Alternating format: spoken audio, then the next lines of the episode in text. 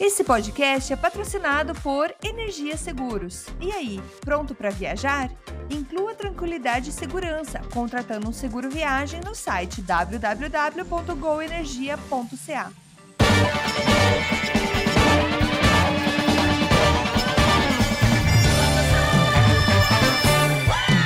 Ingen no minasama, yokoso! Kojira, Masaru Hoshi de gozaimasu. Não, você não sintonizou no programa errado. Você continua sendo o Canadá agora.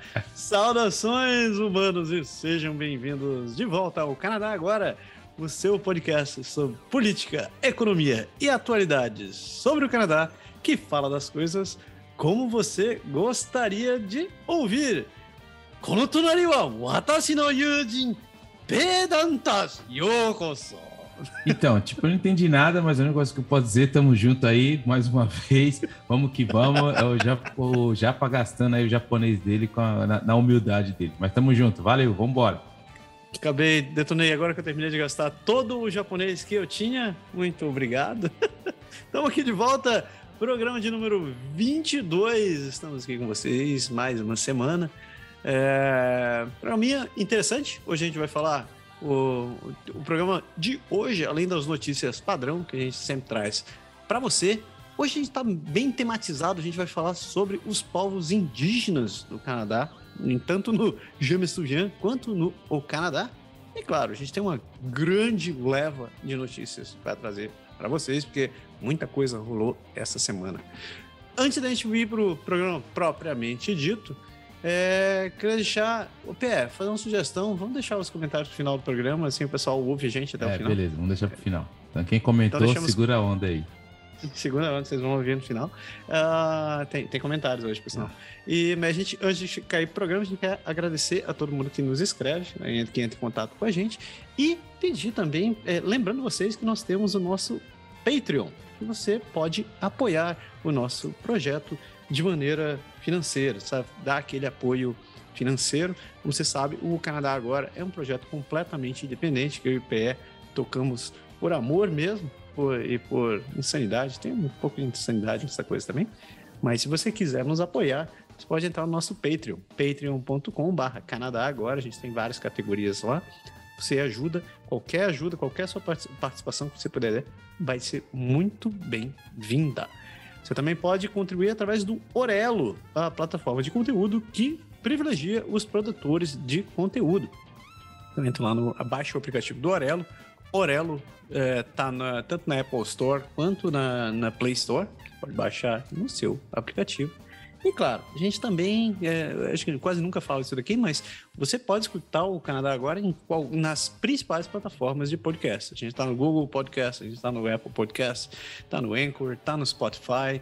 E você também pode nos escutar diretamente no site, no canadagora.com. Os episódios são publicados lá, tem até mais informações, inclusive os links e das recomendações que a gente deixa no final do programa, você só consegue conferir direto no site. Então fica aí a dica, se você perdeu alguma coisa no passado, quer lembrar, tá lá no site canadagora.com, você pode seguir o nosso site e também pode acompanhar as descrições dos programas com as recomendações que a gente dá por ali. Ah, só uma pequena, um, um pequeno lembrete sobre o programa, como vocês sabem, a gente quebra ele em vários blocos para ficar mais fácil de ouvir, e a gente deu uma quebrada ainda maior agora, para poder facilitar mais a sua vida. O, o Amari Oscar Mari, agora ele está dividido quase geograficamente. Então a gente começa com a parte nacional, depois a gente começa sobre. A gente tem um, faz um break, depois tem o bloco sobre os territórios, a gente fala sobre o Nunavut, o território noroeste e o Yukon. A gente fala sobre. eh, depois a gente vai para British Columbia e fala das prairies, que inclui Alberta, Saskatchewan, Manitoba. O outro break fala sobre Ontário e Quebec e a gente fecha com as províncias do Atlântico. né? E depois a gente vai, a gente intercala isso com o Jamestown e com o Canadá. E o final do programa a gente tem aquela nossa a nossa sessão de eventos, atividades e dicas culturais. E hoje a gente vai também dar, vai ler os comentários no final do programa. Chega, falei demais. Faltou até água na. Chega, né, Pé? Vamos pro programa? Demorou, vamos que vamos.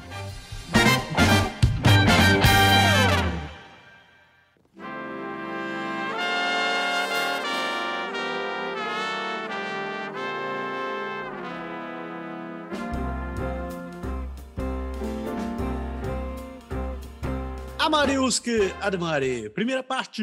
Então, primeira parte a gente fala sobre o, o que está rolando no âmbito nacional. Então, trazendo já, para começar batendo, né? Vamos lá, dizendo que o governo federal anunciou a modernização das forças de defesa. O país anunciou um plano para modernizar as capacidades de defesas continentais nesta semana. É, o governo diz que é, isso que eles estão apoiados por um investimento de 3 bilhões de dólares que serão é, investidos ao longo de seis anos das alocações existentes do orçamento de 2022, começando um período de 2022 e 2023, com cerca de 1,9 bilhões em amortização restante. O plano inclui uma série de recursos novos e aprimorados para garantir que as Forças Armadas Canadenses e o NORAD, que é a Força de Defesa do Atlântico Norte, não é a OTAN, é, possam detectar, deter e defender o Canadá contra ameaças do futuro. Os recursos incluem reforçar a capacidade do país de detectar ameaças mais cedo e com mais precisão, modernizando os sistemas de vigilância, melhorar a capacidade do país de entender e comunicar ameaças a quem precisa, quando precisa, por meio de investimentos em tecnologia moderna, chega de usar aquele modem de 33600, fortalecer as capacidades dos países de deter e derrotar ameaças aeroespaciais, modernizando os sistemas de armas aéreas, garantir que as Forças Armadas do Canadá possam lançar e sustentar uma forte presença militar em todo o país, inclusive no norte do Canadá, por meio de investimentos em novas infraestruturas, e finalmente a capacidade de suporte e capacidades preparadas para o futuro para defender a América do Norte por meio de investimentos em ciência e tecnologia. O governo diz que os investimentos também reforçarão o flanco ocidental da OTAN à medida que a invasão da Ucrânia pela Rússia continua. A, abre aspas, à medida que regimentos autocráticos ameaçam a ordem internacional baseada em regras, à medida que os impactos de segurança e defesa das mudanças climáticas aumentam e à medida que nossos concorrentes desenvolvem novas tecnologias como armas hipersônicas, há uma necessidade urgente de modernizar o Comando de Defesa Aeroespacial da América do Norte, o NORAD, que nos mantém seguro há mais de 60 anos. O plano apresentado hoje entregará equipamentos modernos e de última geração para nossas Forças Armadas canadenses, que colocam suas vidas em risco todos os dias para garantir a segurança e a soberania do nosso país e protegerá os canadenses por gerações.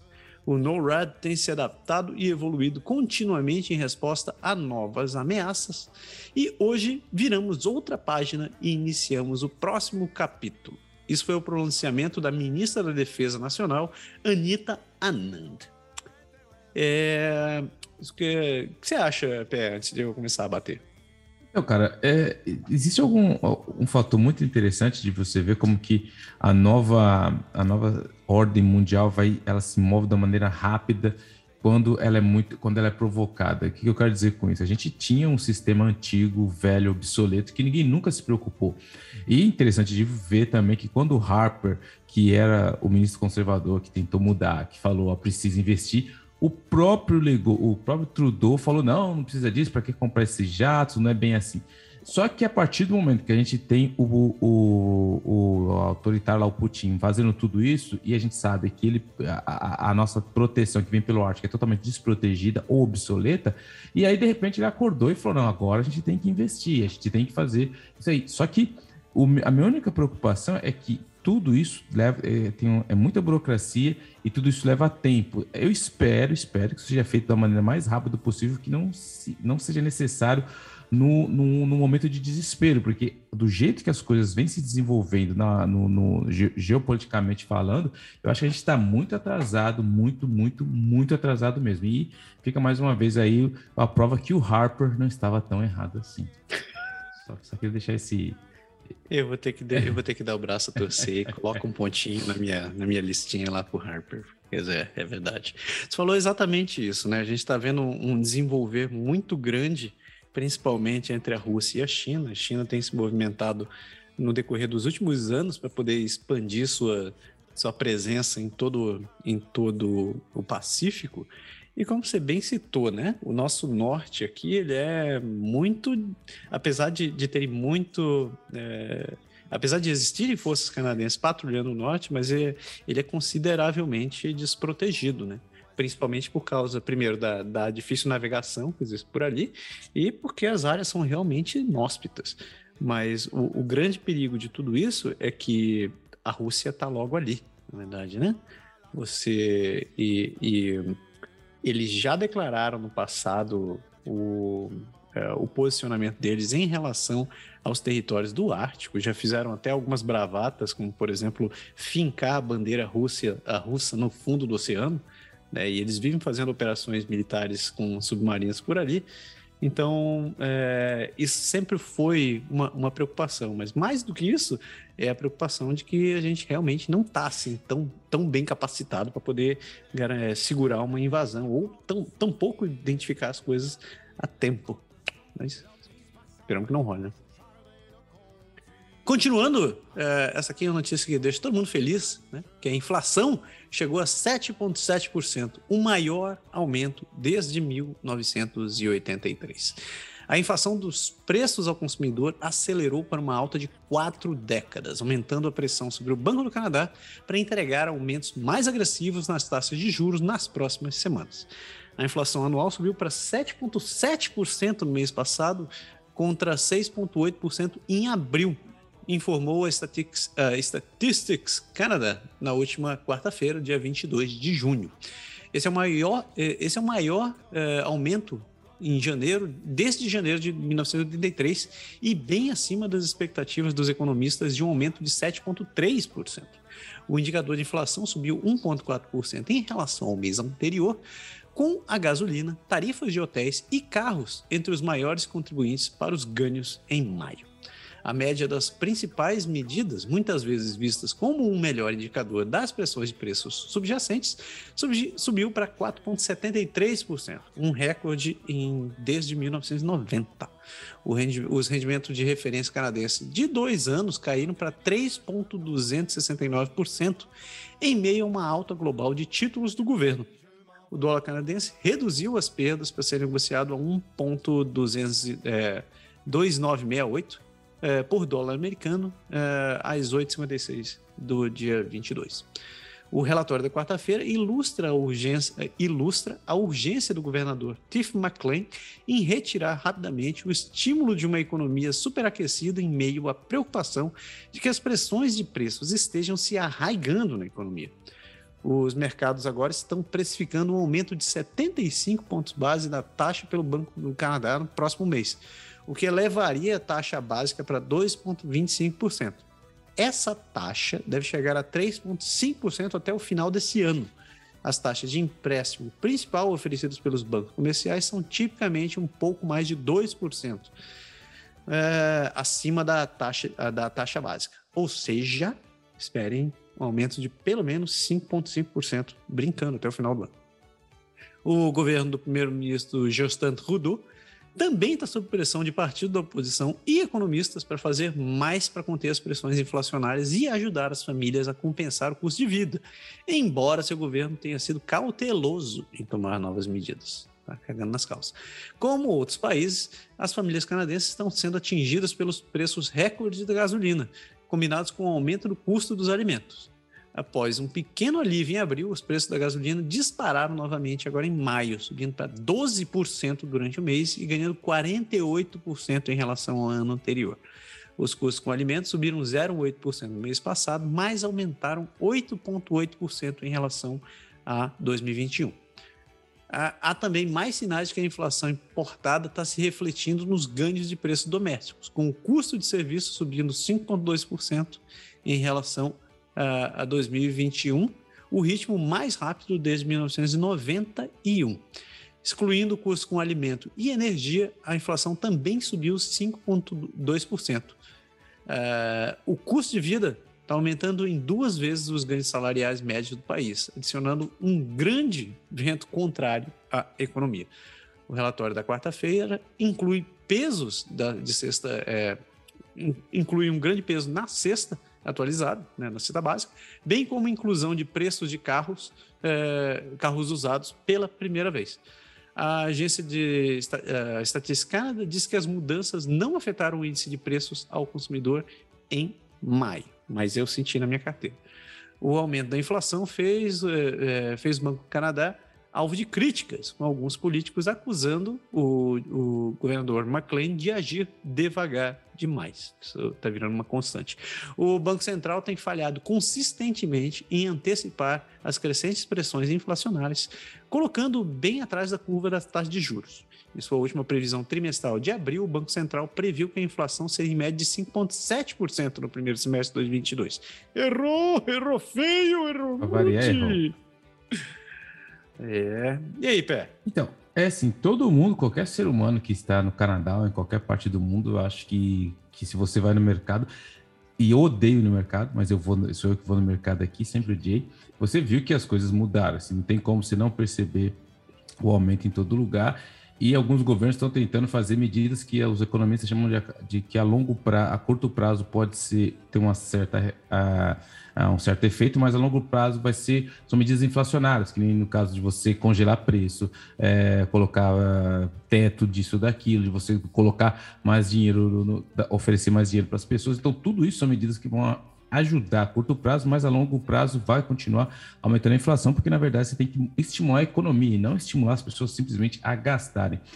E o interessante é que tudo isso, ah, falando aqui do âmbito do Quebec, que o, o Lego ele já deu 500 dólares para todos os quebecois que ganham abaixo de 100 mil, e isso acabou estimulando uma inflação também, porque são mais pessoas gastando sem estar aumentando a produção, porque a gente tem uma, uma, uma, um déficit enorme na mão de obra.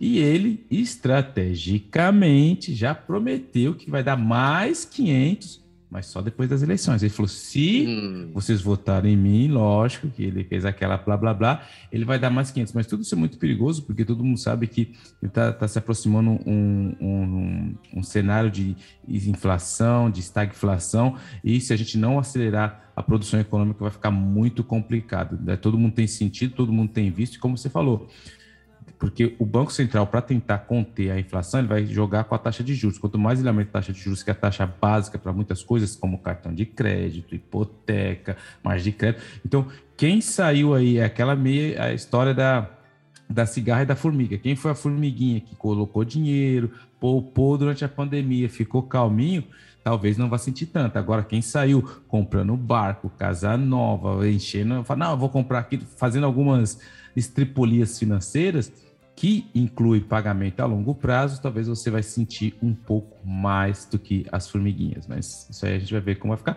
E só para finalizar, é, enfim, eu, eu fiz finanças no Brasil, fiz pós-graduação em finanças e o que mais eu acho interessante são essas previsões de inflação de começo de ano. Isso tudo é, lógico, não estou desmerecendo as pessoas, são cálculos estratégicos enormes que são feitos, mas o mundo move, se move da maneira tão rápida que geralmente eles têm tendência realmente a errar o que eles dizem, como foi dessa vez.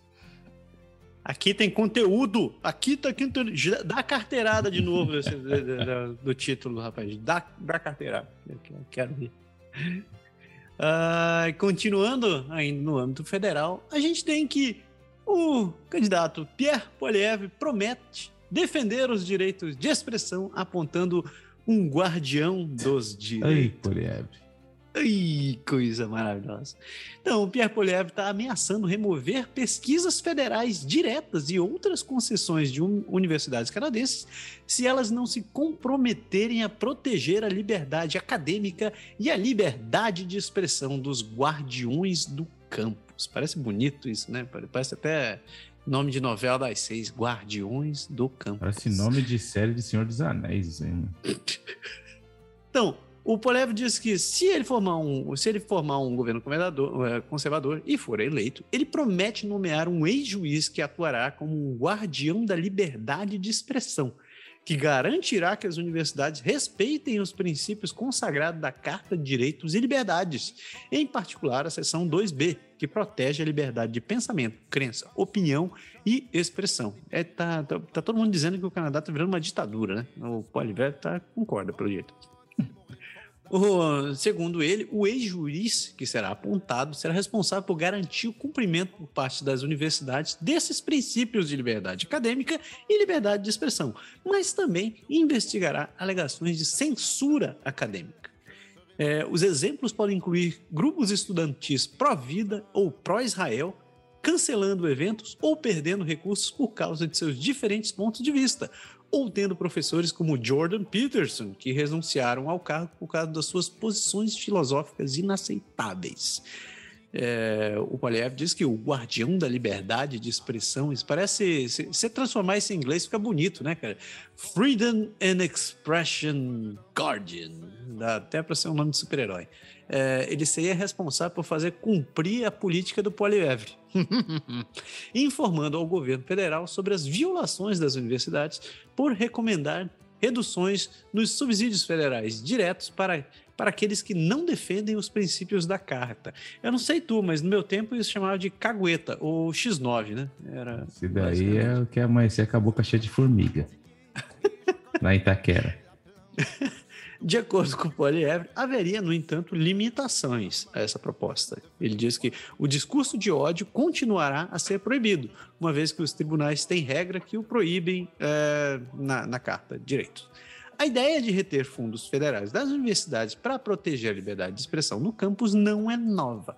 De, de fato, o ex-líder conservador Andrew Scheer, olha aí o cara, olha olha aí o cara, fez uma promessa durante sua própria campanha de liderança em 2017 e reiterou em seu discurso de vitória que o fundamento da nossa democracia é a capacidade de debater sobre qualquer assunto. Mas a educação continua a ser uma, juris, uma jurisdição provincial e algumas províncias já tomaram medidas para fazer exatamente isso. Em 2019, Ontário anunciou que todas as faculdades e universidades desenvolveram, implementaram e cumpriram uma política de liberdade de expressão, garantindo que o discurso de ódio e a discriminação não sejam permitidas no campo. É, no campus. É, no campo, não. É, no campo também, né? Alberta também encorajou todas as instituições pós-secundárias financiadas publicamente a adotar os princípios de Chicago para incentivar a liberdade de expressão nessa época.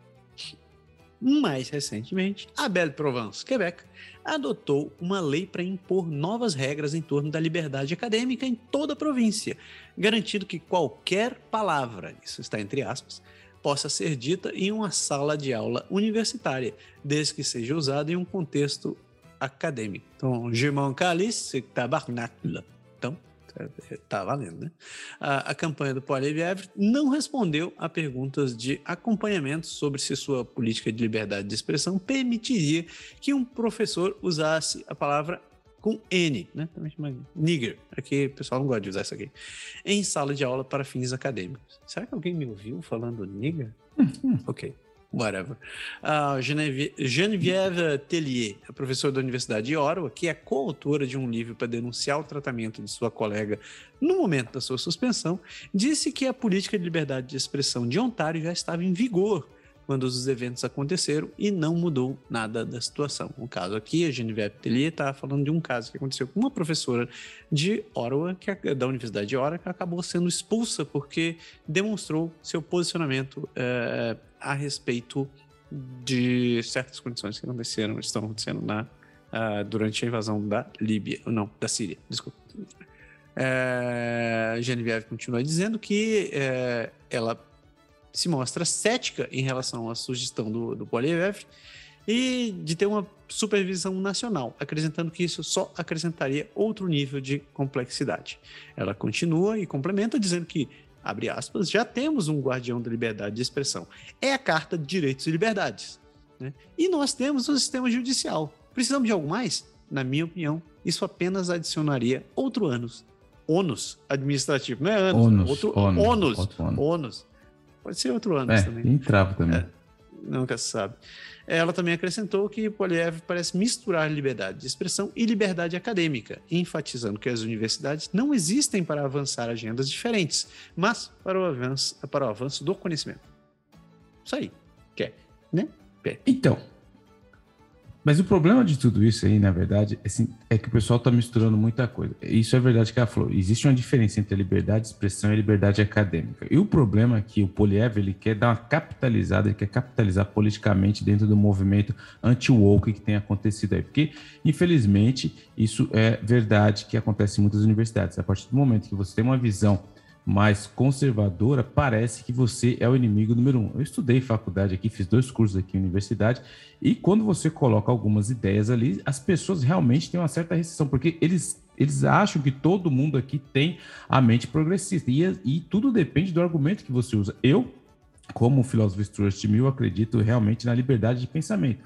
Eu acho que todo mundo, realmente todo mundo tem o direito de falar o que quer, até o cara que é racista, até o cara se não for discurso de ódio, porque eu acho que a maturidade do ser humano é a capacidade de cada um que tem que ter de identificar e saber o que é bom ou não.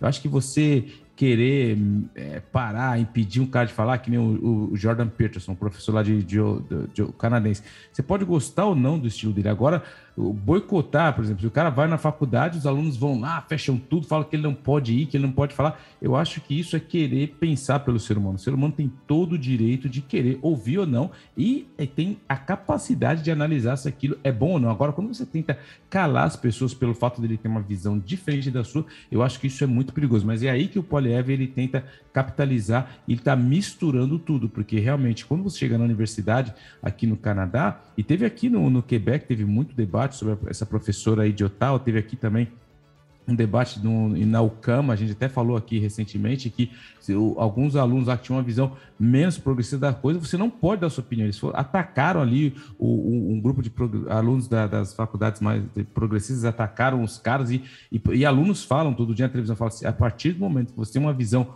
um pouco mais dita como conservadora, você automaticamente é excluído do debate. Você é, como diz aí na moda, cancelado. E eu acho isso realmente muito ruim. Lógico, de novo, eu não acho que o discurso de ódio deva ser tolerado. Isso é uma coisa totalmente diferente, mas que nem na faculdade. Você chega hoje, eu acho que tem muita geração snowflakes, como eles falam aqui. Você chega lá, o cara é negro, aí você vai falar da escravidão. Ah, mas o professor está explicando que ele vai usar certos termos por causa do contexto histórico que ele vai explicar a coisa. Aí o cara não pode falar nigger porque o cara fala, mas quando ele fala nigger, isso me dá um negócio no coração, o meu rim começa a torcer. Não, cara, não é assim. O professor está lá para explicar e debater. Se você não tem condições de debater, explicar, isso é, é, o problema é seu. Agora, a partir do momento que você não pode debater, não pode colocar ideia, eu acho que isso passa do limite. Mas essa história do polievre aí tem uma capitalização política por trás, mas eu acho que as faculdades precisam dar uma melhorada nesse sentido, sim, porque eu, eu vi isso aqui, e a partir do momento que você começa a falar, por exemplo, de Harper, os caras já te olham torto, velho. Já fala, como assim você gosta do Harper? Eu falo assim, não, peraí, você nem escutou o argumento e já tá achando que eu tô errado, então. Mas enfim. Fato, fato. Muito bem, pois. Continua aí. Então vamos lá, vamos falar de um assunto que foi muito discutido por aqui também, foi um problema grande que autoridades de hockey no Canadá são solicitadas a testemunhar em audiência sobre um processo de agressão sexual. O Comitê o Comitê Permanente do Patrimônio Canadense votou em uma sessão privada na segunda-feira para pedir aos funcionários do Hockey Canadá, sobre um contexto aqui, Hockey Canadá é a instituição que cuida de todas as, modalidades de hockey no Canadá. E como o hockey no Canadá é quase sacrossanto, vocês têm uma ideia do poder que tem Hockey Canadá. E o Hockey Canadá que compareçam a uma audiência na próxima semana sobre um processo de agressão sexual que a organização resolveu no início deste ano confirmou o deputado Peter Julian. De acordo com Julian, os funcionários que serão convidados a testemunhar no dia 20 de junho, que foi essa semana, perante o comitê sobre o processo na qual uma jovem disse que oito jogadores da Liga de Hockey Canadense a agrediram sexualmente. São os presidentes Scott Smith, que é o CEO da, de saída, Henry, o Tom Rennie, que é o ex-diretor do gerenciamento de risco, e Glenn McCurdy, e também David Andrews, que são presidente da Hockey Canada Foundation. Smith deve assumir as funções de CEO depois que Resen se aposentar, que está previsto para o dia 1 de julho. A TSN, que é uma, um canal de, de esportes aqui, noticiou pela primeira vez na noite da segunda-feira e deu a notícia do processo que foi arquivado no Superior Tribunal de Justiça de Ontário em abril e resolvido por meio de um acordo no mês passado. Em seu processo, a mulher disse, em sua declaração original, de alegação que oito jogadores que não foram nomeados, mas descritos como jogadores de hockey, membro da, do, do Hockey Canadá, incluíam, mas não limitados, os membros da Canadá U20, quer dizer, os jogadores menos de 20 anos, são da equipe júnior do Hockey Canadá Team, agrediu sexualmente em um quarto de hotel enquanto eles estavam na cidade para um evento do Hockey Canadá em Londres, Ontário, em 2018. A Hockey Canadá foi apontado como corréu na ação, na qual a mulher alegou que a organização ignorou ou falhou em abordar razoavelmente o abuso institucionalizado e sistêmico dentro da sua organização e tolerou uma cultura e ambiente que glorificavam a degradação e a exploração de mulheres jovens, entre outras reivindicações. A Hockey Canadá, em comunicado, disse que a organização entrou em contato com as autoridades policiais locais assim que foi alertada sobre a alegação e contratou uma empresa para conduzir uma investigação interna. A organização se recusou a comentar, mas eles citaram ali o acordo. Uh, o deputado Peter Julian disse que os membros do comitê estarão em uma missão de apuração de fatos para determinar como a Hockey Canadá, que recebeu financiamento público, lidou com o assunto. Ele disse: Acho que os canadenses querem ter a resposta sobre como isso aconteceu, como o Hockey Canadá está se esforçando para garantir que isso nunca aconteça novamente, disse Julian. Quando contatado por telefone na noite de segunda-feira, nenhum fundo do governo foi usado no acordo, disse a Hockey Canadá em um comunicado divulgado na terça-feira. O ministro do Esporte do Canadá, Pascal Santonge, também está programado para participar das audiências, onde foi franco desde que as notícias do processo surgiram pedindo uma auditoria financeira do Hockey Canadá para estabelecer se algum dinheiro de contribuinte foi usado para resolver o processo. Então, assim, para dar uma resumida, foi o que aconteceu. Teve um evento de rock, os moleques ficaram tudo muito louco. Aí um resolveu levar a menina lá pro hotel. A menina foi lá pro hotel. Quando ela tava lá, o cara chamou mais oito, agredir a menina lá. Só que o pior de tudo isso, que eu assisti a, a comissão que teve aqui, assim, eles colocaram o presidente do Rock Canadá lá, e o próprio cara da Rock Canadá falou: não, a gente tem mais ou menos uns cinco a seis casos desses por ano. E aí os caras falam: como assim, velho? Caraca! Assim? E o caso foi todo resolvido por debaixo, de maneira, não debaixo do foi, de uma, foi resolvido num acordo amigal, onde eles colocaram, pagaram mais de 3 milhões para a menina, a menina resolveu não processar os caras, ninguém resolveu, relatou o nome de ninguém, então até hoje ninguém sabe do que aconteceu. E quando foi perguntado, mas e sobre esses outros casos? Como, como assim? Se tem três a quatro casos por ano, o que aconteceu com os outros casos que foram investigados? Aí o cara respondeu: não, então, na verdade, a gente veio preparado para falar só sobre esse. A gente não veio preparado para falar dos outros. Então, assim, os caras da Rock Canadá tiraram realmente, foram um, foi um teatro total. Os caras não responderam nada, não falaram nada. E tá todo mundo querendo saber o que aconteceu, porque essa cultura é muito prejudicial, e principalmente quando se trata do Hockey Canadá, que é um organismo muito forte aqui. E esses jogadores que em 2018 fizeram isso, hoje alguns deles estão jogando já na Liga Nacional de Hockey. Então, esse, só que assim, é aí que tá o problema. Como tem cara que foram que agrediram um, um, uma menina ali, estão hoje sendo estão jogando livremente profissionalmente. Então a mensagem que isso passa dentro do, do negócio. Só que aí eles não quiseram responder, teve tudo aquilo. E aí o que, que a ministra fez? Ela hoje cancelou toda a subvenção para Hockey Canadá. Então, ou seja, isso aí vai dar muito pano para manga. Eles querem saber, os caras querem atrás dos fatos, mas o pessoal da Hockey Canadá parece que não está muito interessado em ajudar. Vamos ver no que vai dar isso aí. Caraca, que embrulho, cara. É. ah, continuando, e isso aqui vai, vai dar muito pano para manga. Que o parlamento aprovou uma lei obrigando as empresas de streaming a produzirem e divulgarem conteúdo local. Ah, no último dia 21, na terça-feira, a Câmara Baixa do Parlamento do Canadá aprovou uma legislação que colocaria as plataformas de streaming online sob a administração do regulador de transmissão do país e obrigaria empresas como Netflix, YouTube e Spotify a oferecer mais conteúdo local. Projeto de lei apresentado pelo governo liberal do primeiro-ministro Justin Trudeau foi aprovado na Câmara dos Comuns por 208 votos a 117, com apoio da oposição do NDP e do Bloco Quebecois surpresa, né?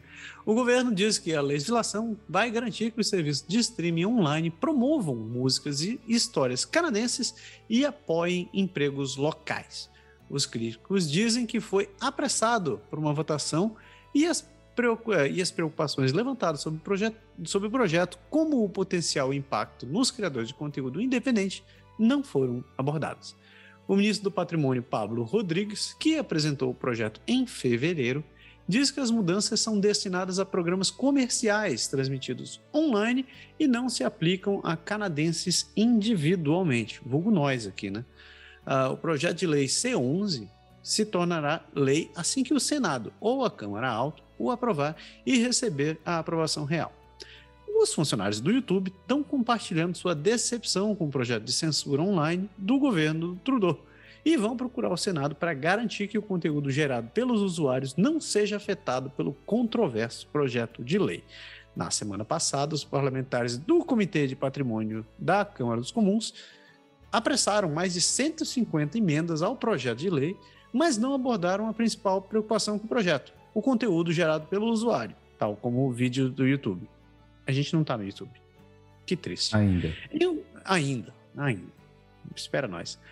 Em um comunicado, a chefe de assuntos governamentais e políticas públicas do YouTube no Canadá, a Janet Patel, diz que a empresa está, abre aspas, desapontada que as preocupações de milhares de criadores canadenses não foram reconhecidas por meio de emendas, que refletiriam a intenção do ministro para o escopo do projeto de lei C11. Fecha aspas.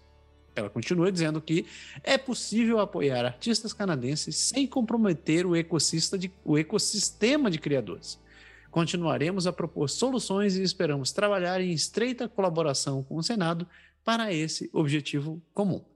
Em maio, o YouTube alertou que a Bill C11 poderia dar ao governo um poder sem procedentes sobre o conteúdo diário postado online.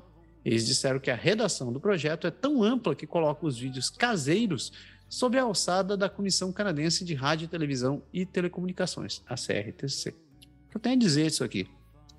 É, como produtor de conteúdo, eu me sinto privilegiado, mas sendo justo, é, eu, eu sou um defensor de fato que a gente deveria é, ser exposto a mais material local. Né? Afinal de contas, eu, eu, eu sou um grande defensor que você deveria estimular a cultura local.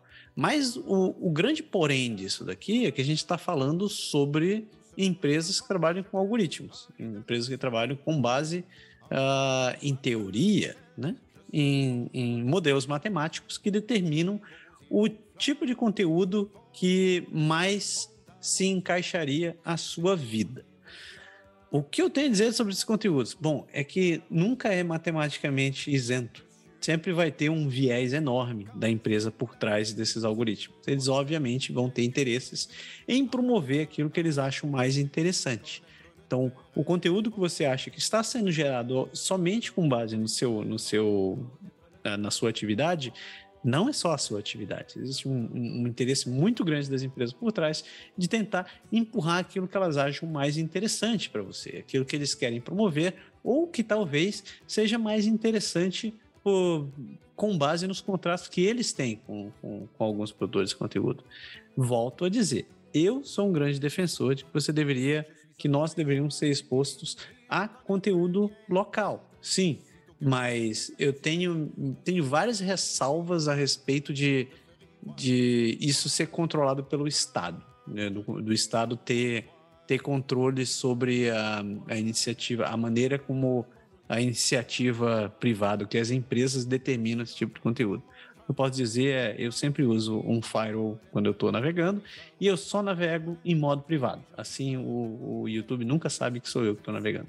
Sou paranoico por segurança. Não, assim, é, eu concordo com o ponto de vista que você tem que estimular a cultura local, que você tem que estimular o que é feito. É, sou 100% a favor disso. Só que uma coisa que eu sou totalmente contra é quando o Estado quer determinar o que você tem que ouvir, o que tem que escutar. Que nem aqui no Quebec tem mó. Ai, mas por que que vocês têm, têm, que, têm que divulgar conteúdo é, mais...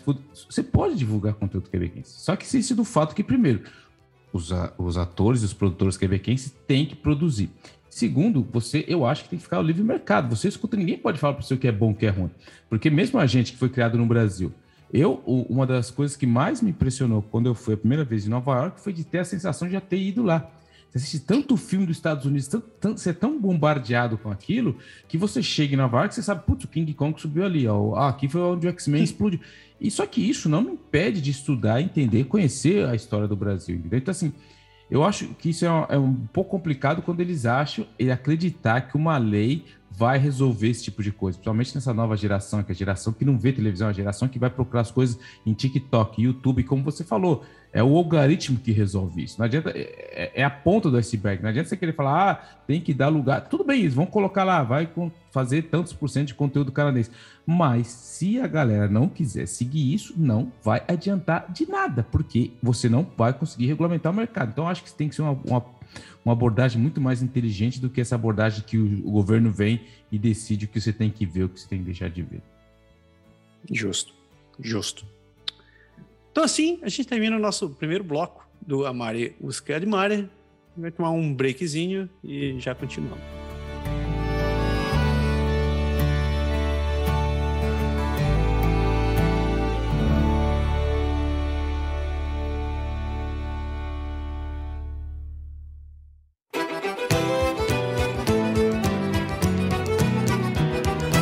Música de Mares, segunda parte. Cá estamos nós. Agora vamos dar uma voltinha pelos territórios, meu querido Pé, começando ali na bela Nunavut. Nunavut, Nunavut, Nunavut. E tem pizza em Nunavut, se você não acha. Eu sou um crítico da pizza aqui, porque a pizza do. Só, o fato de não ter aqui uma pizza de frango catupiry já me irrita, mas Existe o pioneiro da pizza em Nunavut, Luigi, olha o nome do cara. Luigi e Melina Fiume chegaram a Yellowknife no outono de 1956. Anotem bem isso, 1956, com apenas 25 dólares e duas malas cheias de roupas inadequadas para o clima, segundo seu filho Robert Fiume. Luigi tinha 25 e Melina tinha 20, emigraram de Nápoles, na Itália, avisados de que havia empregos no Canadá. Eles trabalharam em Halifax, na, nos territórios do norte, e chegaram em sem falar um pingo de inglês. Eles não escolheram Yellowknife, falou o filho deles. Yellowknife acabou escolhendo eles. Luigi trabalhou por 25 anos na Conmine e Melina criou os três filhos, Roberto, Helena e Teresa, e muitas vezes hospedavam outras pessoas em suas casas. Minha mãe alimentava todas as crianças do bairro, disse Roberto. O sonho de Luigi era abrir uma pizzaria e delicatessen e em 1979, ainda trabalhando na mina, lançou a Luigi's na Rua 53, hoje sede da Bruno's Pizza. Começamos em um trailer duplo e ele evoluiu e cresceu rapidamente, disse o filho deles. Luigi vendia na charcutaria massas assadas como tortellini, ravioli, pizzas assadas e outras coisas. Para muitos, foi a primeira comida italiana autêntica que eles já experimentaram. Lógico, cara, 1956, você tá lá em Yellowknife. Meu, é a mesma coisa que algum brasileiro chegou lá em 56 com feijoada. Lógico que vai ser a primeira. Enfim, Roberto lembrou uma história que seus vizinhos é, lhe contaram que o meu pai foi até o Piro e perguntou: Você pode mostrar como trocar as velas de ignição? E eu, eu só preciso ver isso uma vez. E ele conseguiu. 20 minutos depois, ele voltou e lhes entregou a comida. E eles olharam e disseram: Eu li sobre isso em um quadrinho do Art, que é um gibi muito conhecido aqui. Acho que acho que é pizza. Demorou 40 anos, mas agora todo mundo lá está comendo pizza. E em seis meses o restaurante decolou. Meu pai era muito bom com números, então ele calculou até o dia exato quando poderia se aposentar, saindo onde ele trabalhava na mina. Eles frequentemente ofereciam algo novo, como as primeiras pizzas de pegar e assar, a co-op, pedir algumas centenas delas por semana. Luigi começou a importar queijos e carnes especiais somente para as encomendas. Também tivemos a mineração e outros campos de trabalho comprando presuntos inteiros para nós, de nós no, pois ele é curado com sal e defumado, e eles poderiam comprar muitos deles e isso os ajudaria a alimentar seus trabalhadores enquanto eles eram cortados durante o congelamento, o congelamento e o degelo. Luigi trabalhava em silêncio e diligentemente. Ele, abre aspas, realmente pensaria sobre o que disse e basicamente todos foram bem-vindos e ele tentou fazer a mesma qualidade da comida para todos, disse o seu filho. Em 86, após 30 anos de Yellowknife, a família decidiu vender o negócio e se mudar para ambas as irmãs, para, decidiram se mudar. Ambas as irmãs estavam frequentando aulas na Universidade de Colômbia Britânica, assim os ciúmes compraram uma prioridade em West Kelowna, Kelowna onde Melina ainda mora. Ela disse: Meu pai não queria ir embora, era o bebê dele, mas ele tinha que deixar a pizzaria. Roberto e sua família construíram uma vinícola em Bella, em West Kelowna, e ao longo dos anos, muitos dos amigos de Luigi fizeram a viagem ao sul de Yellowknife para visitá-los. Luigi faleceu em 2018, ah. aos 87 anos, e ele diz o filho dele: Sou grato por ele ter visto o início da Tchau Bella. Na verdade, a falta de Luigi está sobre a mesa de Roberto, como se o patriarca ainda estivesse cuidando da família. Pizza Nunavut, então você sabe, aprendeu aqui que a pizza em Nunavut chegou lá em 1956, na mão do Luigi. Pô, que triste. Ah, mas, pô, fez uma história bacana, hein? É, Deixou a marca, a marca da pizza. Yellowknife. Uh, ainda ali no Nunavut, o governo anunciou uma licitação para um link, link de fibra ótica. Todo mundo vai poder aposentar o modem de 33600 agora por ele. Na segunda semana de junho, o governo do Nunavut divulgou um pedido de propostas para conectar Nunavut à internet via cabo de fibra submarina. Isso conectará de Milton uh, até Newfoundland, uh, de, conectará de Milton em Newfoundland a Iqaluit Uh, o Dave Jonessi, ministro de Serviços Comunitários e Governamentais de Nunavut, disse que esse link é um passo à frente para fornecer acesso mais rápido, confiável e acessível é, à internet para, os, para todos em Nunavummiut. Os, dois, os últimos dois anos destacaram que é necessário uma internet mais rápida e confiável para fornecer serviços governamentais essenciais, como educação e saúde. Quando concluída essa rede de fibra em Iqaluit, liberará largura de banda adicional na rede de satélites do governo de Nunavut existente e aprimorará os serviços do território. Espera-se que o link para Iqaluit torne a internet mais rápida nas outras comunidades de Nunavut por causa da fibra. Espera-se que o projeto seja, concedido, é, seja concebido ainda este ano, com pesquisas é, de licitação ocorrendo em 2023 cabos sendo instalados em 2024 e serviços começando em 2025. Enquanto isso, mantenha seu modem por perto. Exceto possíveis atrasos ou falta de pessoais, é, pessoal, a meta é, a meta deve ser atingida. Anteriormente, eles esperavam ter que instalar essa fibra na primavera de 2024. Alguém atrasou. Uhum. Uh, o Katituk Nunavut Fiber Link é financiado em conjunto pelo governo do Canadá e Nunavut, com o governo federal é, contribuindo 151,2 milhões de dólares, enquanto o governo Nunavut contribuiu com um terço do valor, 50,4 milhões, acima dos 30 milhões após o, o, o orçamento de 2022. Né? Eu só posso dizer, tomara que chegue, né? Tá louco, cara. É, demorou, mas a internet chegou lá, meu. Eu, eu sempre. Já pensou, velho? Você já usou internet via satélite na sua vida? Não. Cara, é, hoje em dia tá melhor, mas, cara, antigamente era assim, eu falava assim, oi, pé. Aí dava aquele... Beleza? Vixe, não. Nossa, era difícil, era duro. É, isso aí.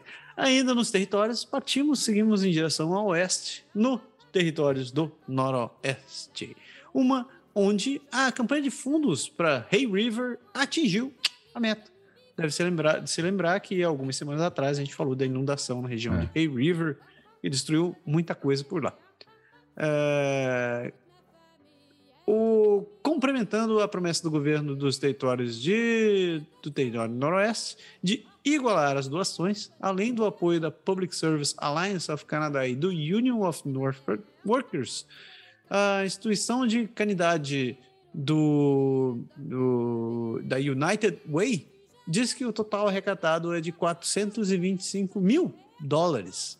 O financiamento foi usado, o financiamento coletivo foi usado para ajudar a alimentar os evacuados, fornecer gás e auxiliar a cidade de Hay River durante suas necessidades imediatas de resposta às inundações, informou, informou a porta-voz da United Way.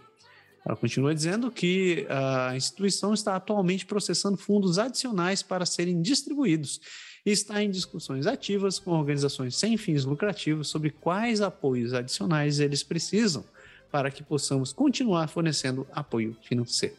Já distribuímos mais de 200 mil dólares para apoiar as necessidades imediatas de enchentes em Hay River e em comunidades que apoiam os evacuados. Estamos empenhados em continuar a apoiar as necessidades da região e pois continuam a responder aos impactos das inundações a longo prazo. A instituição de caridade da United Way diz que, embora tenhamos atendido aos requisitos para a partida do, do com o governo de, de dos territórios do Noroeste, ainda não terminamos a arrecadação de fundos e a ajuda para os moradores do Norte afetados pelas enchentes desse ano ainda está em andamento.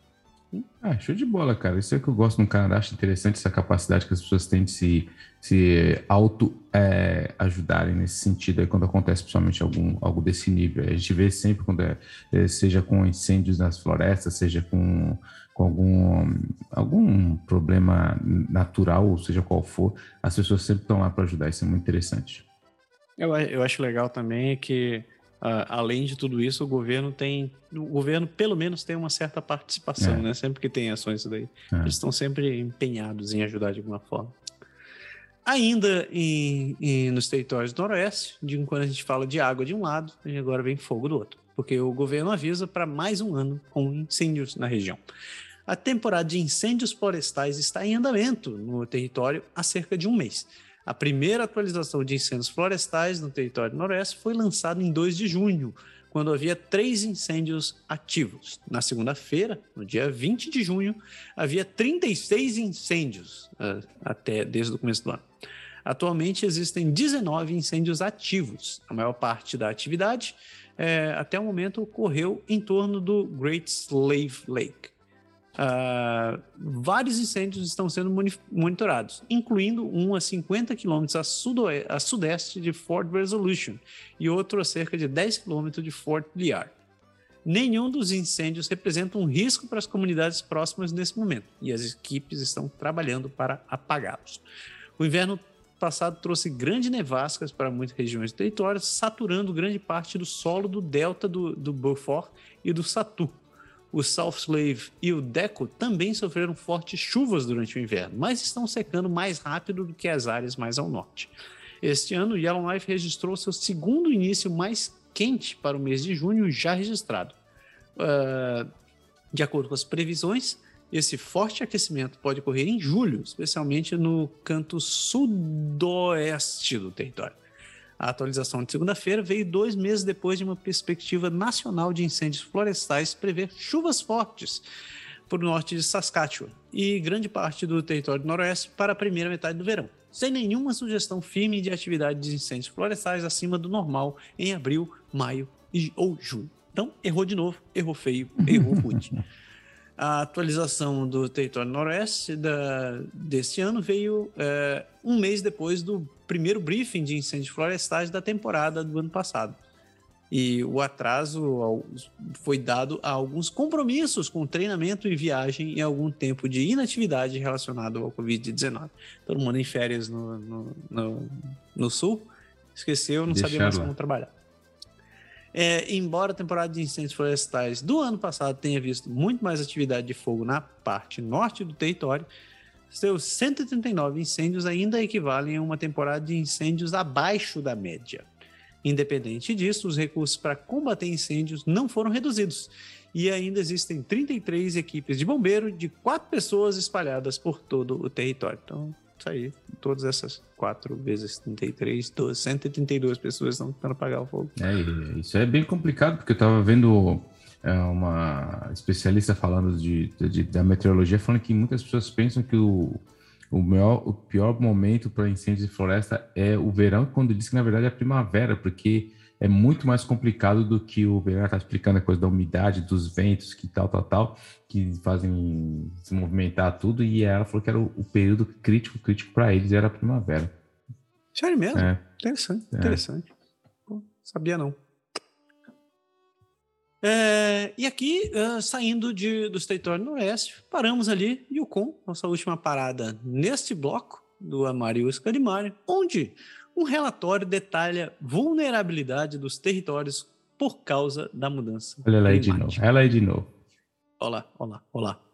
Um recém, um recém-lançado relatório do Norte sobre a infraestrutura do Norte do é, feita pelo Instituto Canadense de Escolhas Climáticas é o mais recente de uma série de relatórios sobre mudanças climáticas que estão progressivamente trazendo um foco mais preciso para os desafios que Yukon enfrentará à medida que os impactos das mudanças aumentam. O subtítulo do relatório, Enfrentando os Custos das Mudanças Climáticas, deveria ser Enfrentando as Mudanças Climáticas com muito custo, né? destaca o terrível aviso contido em suas páginas internas, que os governos precisam preencher as lacunas de infraestrutura existente e financiar os reparos que estão necessários como resultado da destruição que ocorrerão a partir de eventos relacionados às mudanças climáticas. Uh, Dylan Clark, pesquisador associado sênior da Canadian Climate Institute e um dos autores do relatório, disse que a mensagem principal para Yukon é corram. Não, mentira. É, a, a, infraestrutura em todo o norte foi severamente subfinanciada por décadas e, em muitos casos, não está servindo. Necessidades básicas para muitas pessoas e comunidades é, são necessárias. Ele chama de dupla ameaça porque está associada ao fato de que o clima está aquecendo mais rápido no norte do que no sul do Canadá. E isso está fazendo com que o sistema de infraestrutura já estressado se desequilibre ainda mais. E diz que os eventos atuais estão demonstrando os desafios que eles têm. Por exemplo, é, só neste ano já houve deslizamento de terra e inundações no Yukon. Você viu isso nos últimos programas, a gente já falou disso um aviso recente de água fervente foi emitido para Carmax como resultado das inundações. É, eles também estão tendo ventos, é, estão vendo níveis recordes de água é, e estão trabalhando para proteger casas e linhas de esgoto. Em Whitehorse, é, foi construída uma parede de estacas de aço para proteger uma estrada de acesso dos deslizamentos de terra. Uh, as despesas de inundação do ano passado chegaram a mais de 8,5 milhões de dólares, sem incluir, sem incluir danos a casas de indivíduos individuais. Os moradores de Yukon também são vulneráveis a interrupções da cadeia de suprimentos, com alguns observando as chuvas do nordeste da, de British Columbia para possíveis lavagens da rodovia do Alasca. Não é lavagem no bom sentido, não. A rodovia fica encharcada, você vai conseguir passar. O professor Clark lembra é, que alguns anos atrás, quando os incêndios florestais cortaram a rodovia do Alasca. O relatório conclui que adaptações incrementais por si só são insuficientes para proteger os serviços de infraestrutura contra as mudanças climáticas. Outros autores do relatório dizem que não, é, não só é mais barato agora, mas que o, os investimentos agora podem evitar impactos mais devastadores no futuro. Por exemplo, o relatório vincula a escassez de moradias seguras e acessíveis em todo o norte, é, aumentada pelas mudanças climáticas, que pode levar a grandes impactos na saúde da população. Outra observação do relatório é que a falta de coordenação entre várias ordens do governo está minando a resiliência da infraestrutura. O professor Clark falou sobre a importância do conhecimento e das, e das prioridades locais e como as informações confiáveis são necessárias para informar a tomada de decisão federais e a definição de prioridades, uma vez que é o maior financiador, o governo federal é o maior financiador da infraestrutura do norte. O professor Clark disse ainda que há área, áreas em Yukon que estão indo bem, e ele achava que o mapeamento do permafrost de Yukon em várias comunidades, realizado como parte do, do, do, do plano Nosso Futuro Limpo, estava bem à frente do que em outras regiões.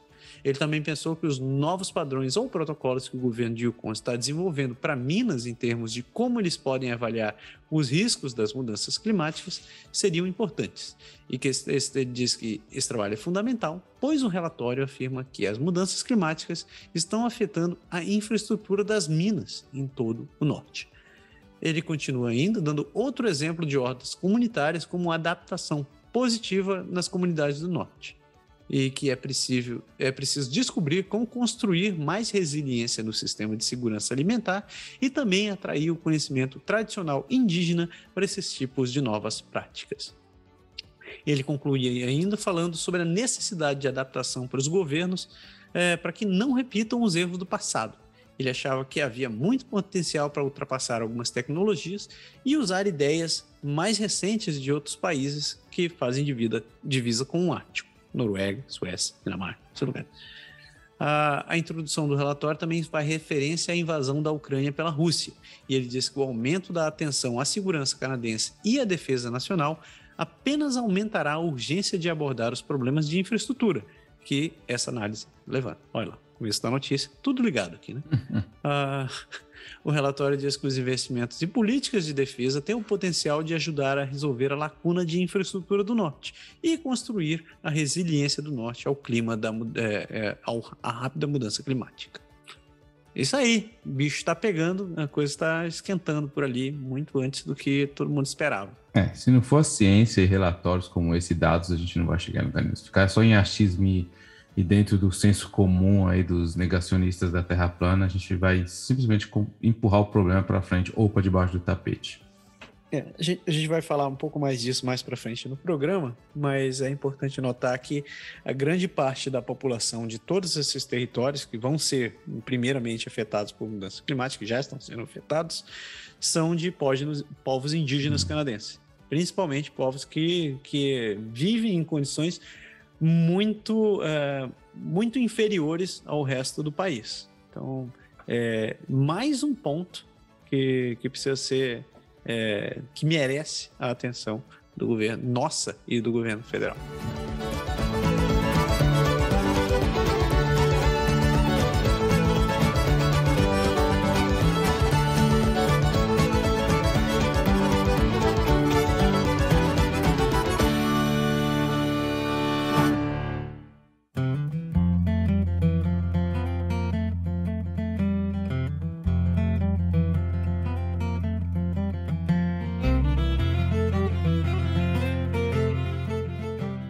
Mariuska de Mare, terceira parte. Eu nunca pensei que ia falar terceira parte, mas não chega. terceira parte. Agora estamos fazendo o caminho de volta. Chegamos em British Columbia e depois vamos dar uma olhada nas prairies. Mas ali em British Columbia, o... você voltou à sua é, área de voltei, prazer, voltei. Né? Cara, e, e, e, quando eu vi isso daqui, cara, já, já me deu até um, um furdunço no rim, cara. Até o baço um, de... Nossa, Aquele cara. comichão, é, assim, falei, né? Caramba, porque o Canadá é um paraíso para o crime financeiro e isso deve ser parado. O Canadá é invejado em todo o mundo como um ótimo lugar para se visitar e um lugar ainda melhor para se viver, graças à sua estabilidade política, economia forte, acolhimento de refugiados e outros povos oprimidos também. E, infelizmente, sua abordagem acolhedora para aqueles envolvidos em lavagem de dinheiro e crime financeiro. A mais recente evidência condenatória da simpatia do Canadá em relação aos crimes financeiros é a cortesia de Austin Cullen, o juiz da Suprema Corte da, British Columbia, que liderou uma comissão de três anos encarregada de investigar a lavagem de dinheiro na British Columbia e no Canadá.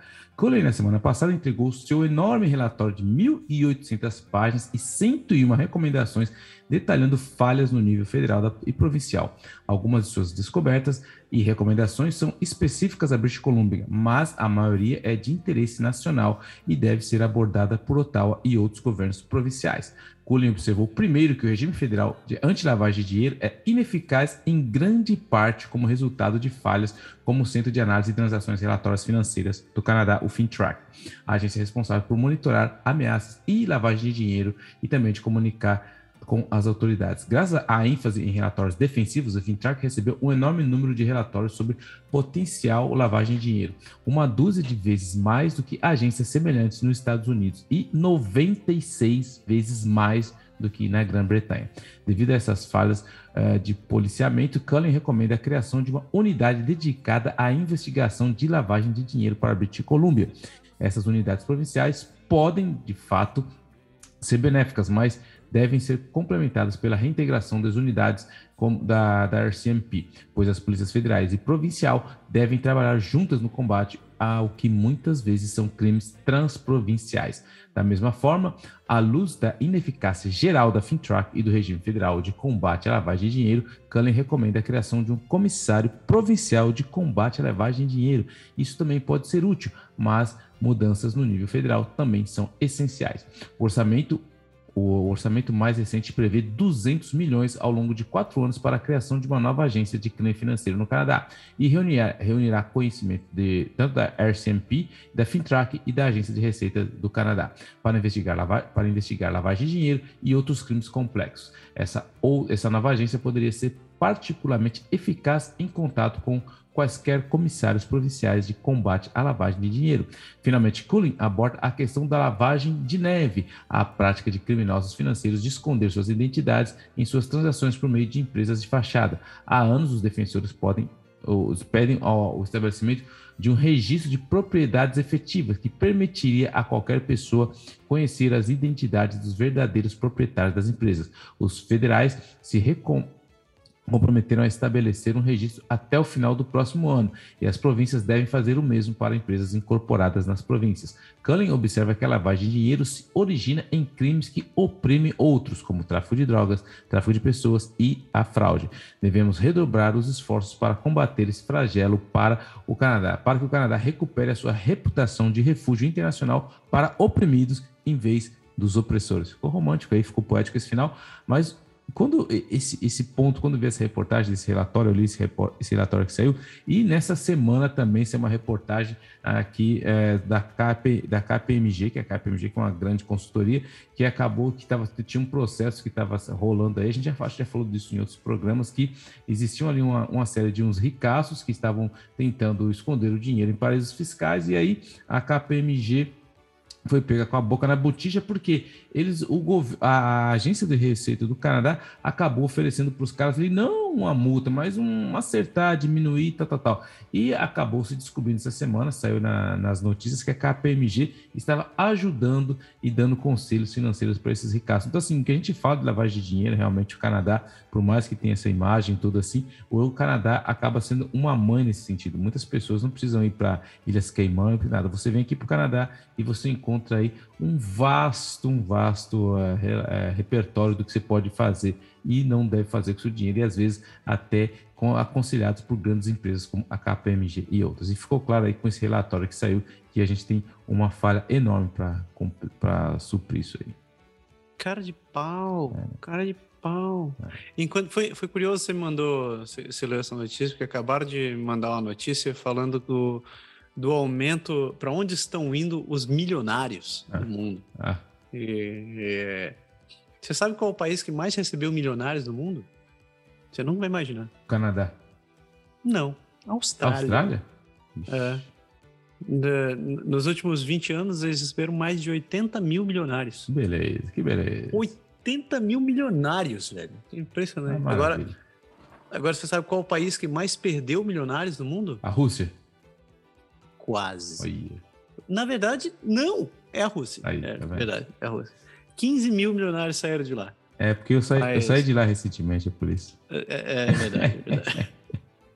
Mas o, o, segundo país, obviamente, foi a China, né? 13 ah, é. mil milionários saíram. Então, você já sabe, se quer, se quer aproveitar um lugar de rico, você vai para a Austrália. Exatamente. Né? Lá encontrar. O Brasil perdeu 2.500 milionários. Ó, oh, que triste. Só para deixar anotado. E o Canadá recebeu mil. Mas o. Mas tem que ver se o filho do Bolsonaro lá, que, que, que não é advogado e ganhou dinheiro com a advocacia, que vendia mal chocolate ficou milionário vendendo chocolate, se ele também tá nessa lista, né? Ixi, agora os caras vão vir. tá, falei. Falando em gralhar, ali em British Columbia, um casal de pica-paus param a, a expansão de um pipeline milionário. É o tipo de notícia que eu Canadá. gosto. Canadá. é Canadá. Adoro ver, os, adoro ver os bichos causando caos. A construção do, de expansão do oleoduto da Trans Mountain Pipeline, o TMX, finalmente começou na área de Chilliwack. Mas, graças a alguns pica-paus que estão lá fazendo fuque-fuque, é, as coisas tiveram que parar ali próximo da região de Bridal Falls. Enquanto as equipes da TMX operam máquinas pesadas como escavadeiras, é, bunchers e desgastadores para limpar a terra adjacente à rota do oleoduto, tudo isso pode ser interrompido, ainda que temporariamente, por causa de casais de sapsucker de peito vermelho, tordos americanos e beija-flores de ano. Que coisa linda, né? Tudo começou quando ativistas em árvores que estavam pendurados em árvores descobriram os ninhos de beija-flor de Ana, levando a paralisações de trabalho por mais de três meses no verão passado, ao lado da área de conservação do rio Brunet. Mais recentemente, o que foi encontrado perto de Bridal Falls foram ninhos ativos de sapsuckers de peito vermelho em árvores. É, os pelos ninhos era óbvio ter que, que eram vistos, obviamente, no chão. É, acabaram notificando a, TM, a acabaram servindo como notificação para a TMX sobre, sobre o local de acasalamento dos bichos, depois que um profissional ambiental qualificado da empresa é, verificou o local, que infelizmente não encontrou nada. Mas a empresa não respondeu a pergunta é, dos manifestantes é, em relação à vida selvagem ao longo do gasoduto. O projeto do TMX possui protocolos para levantamento de ninhos de aves migratórias e são orientados pela lei da Convenção de Árvores Migratórias. É, esta é a época da nidificação, a época também conhecida como se faz ninhos.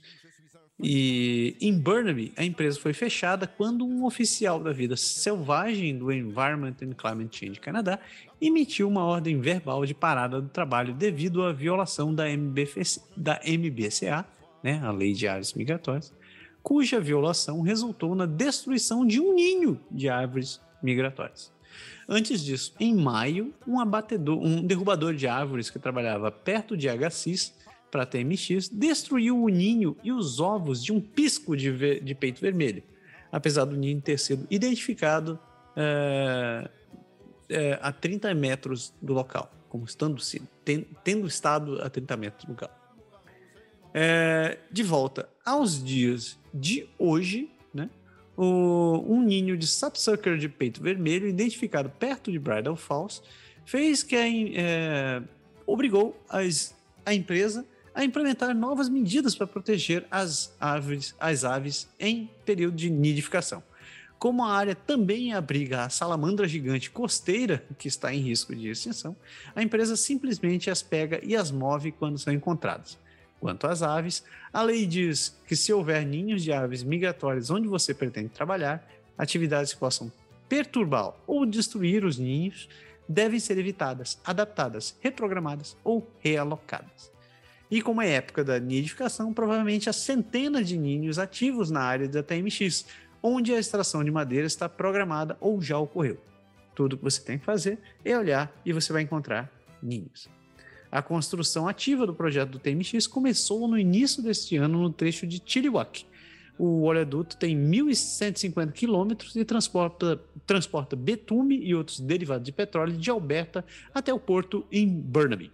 Através de Chilliwack, o oleoduto existente atravessa a cidade em diagonal, cruzando a Highway 1 perto de Rosedale e uh, cruza Sardis, atravessa King Coral Golf Course, atravessa o Vedder Road na terra de Tsechen, depois atravessa os pátios da escola secundária de Vedder Middle School e Watson's Elementary School. O oleoduto cruza o rio Vedder a leste da reserva natural do Great Blue Heron e passa por baixo do Brown Creek Wetland, antes de passar por Yarrow e Abbotsford. Se foi curioso, abra seu Google Maps e comece a seguir isso daqui. Eu fiz esse mapa depois. Tá... Real... Realmente ele passa por debaixo de uma escola, cara. É muito bizarro. Imagine Imagine você, PS, sabendo, a paz de espírito que você tem, sabendo que você está mandando suas filhas e passa um pipeline bem embaixo da escola. Ai, cara. Que, que delícia. Aqui teve em Quebec, eles pararam uma construção que acho que era do governo, porque acharam umas, umas mini Rans ultra super raras e os caras pararam tudo também, cara. Não, não, não. Para, porque tá prejudicando o meio ambiente dela. Eu falei, tá certo. Tá certo. Para tudo, para, para tudo. tudo. Deixa, de, deixa a perereca em paz. É. Saindo de British Columbia, chegamos em Alberta. Então, cara, em Alberta, você tem que ficar esperto quando você estiver andando no shopping, porque 50 pessoas foram convocadas do shopping para a seleção imediata de um júri.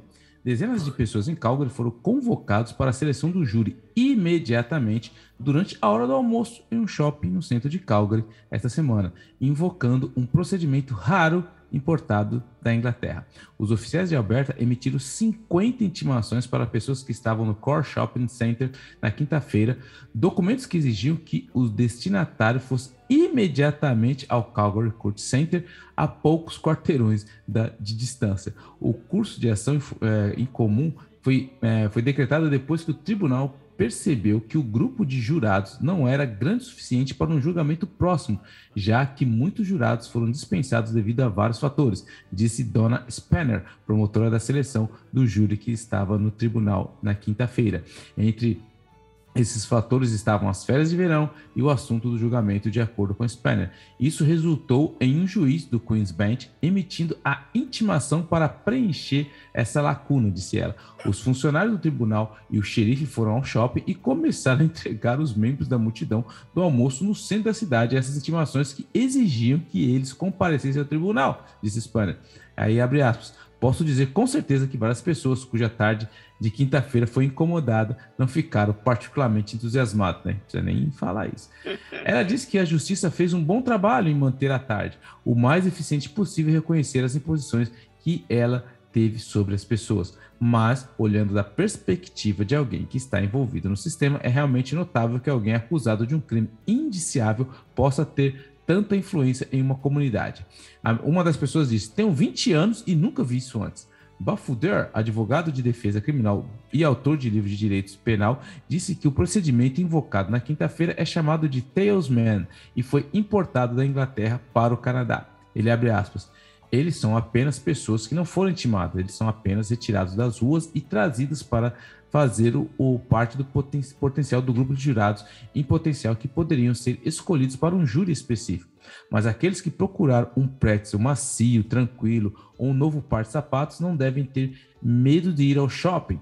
De, é, there, ele diz que é raro que um possível suprimento de júri esteja completamente esgotado para um julgamento próximo.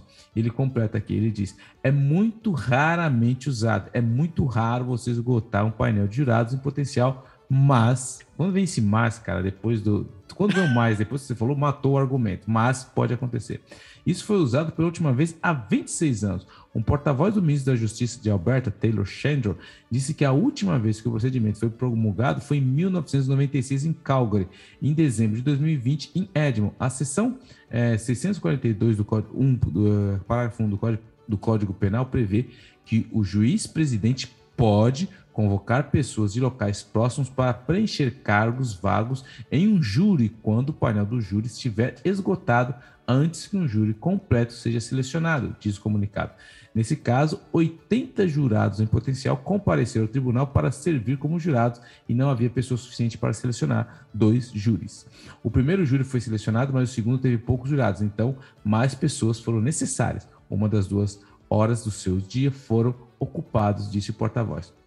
O porta-voz disse também que se as pessoas que foram trazidas na quinta-feira forem selecionadas para servir como jurados, elas serão obrigadas a retornar ao tribunal para o julgamento. Tudo certo.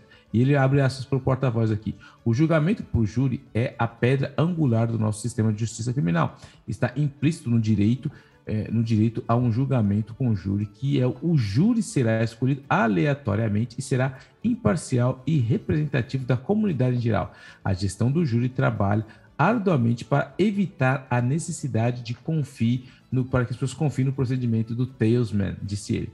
Ele continua. Infelizmente, e como mencionado acima, os números de jurados em potencial dispensados nos dias que antecedem o dia da seleção do júri acabou resultando no uso da Talesman.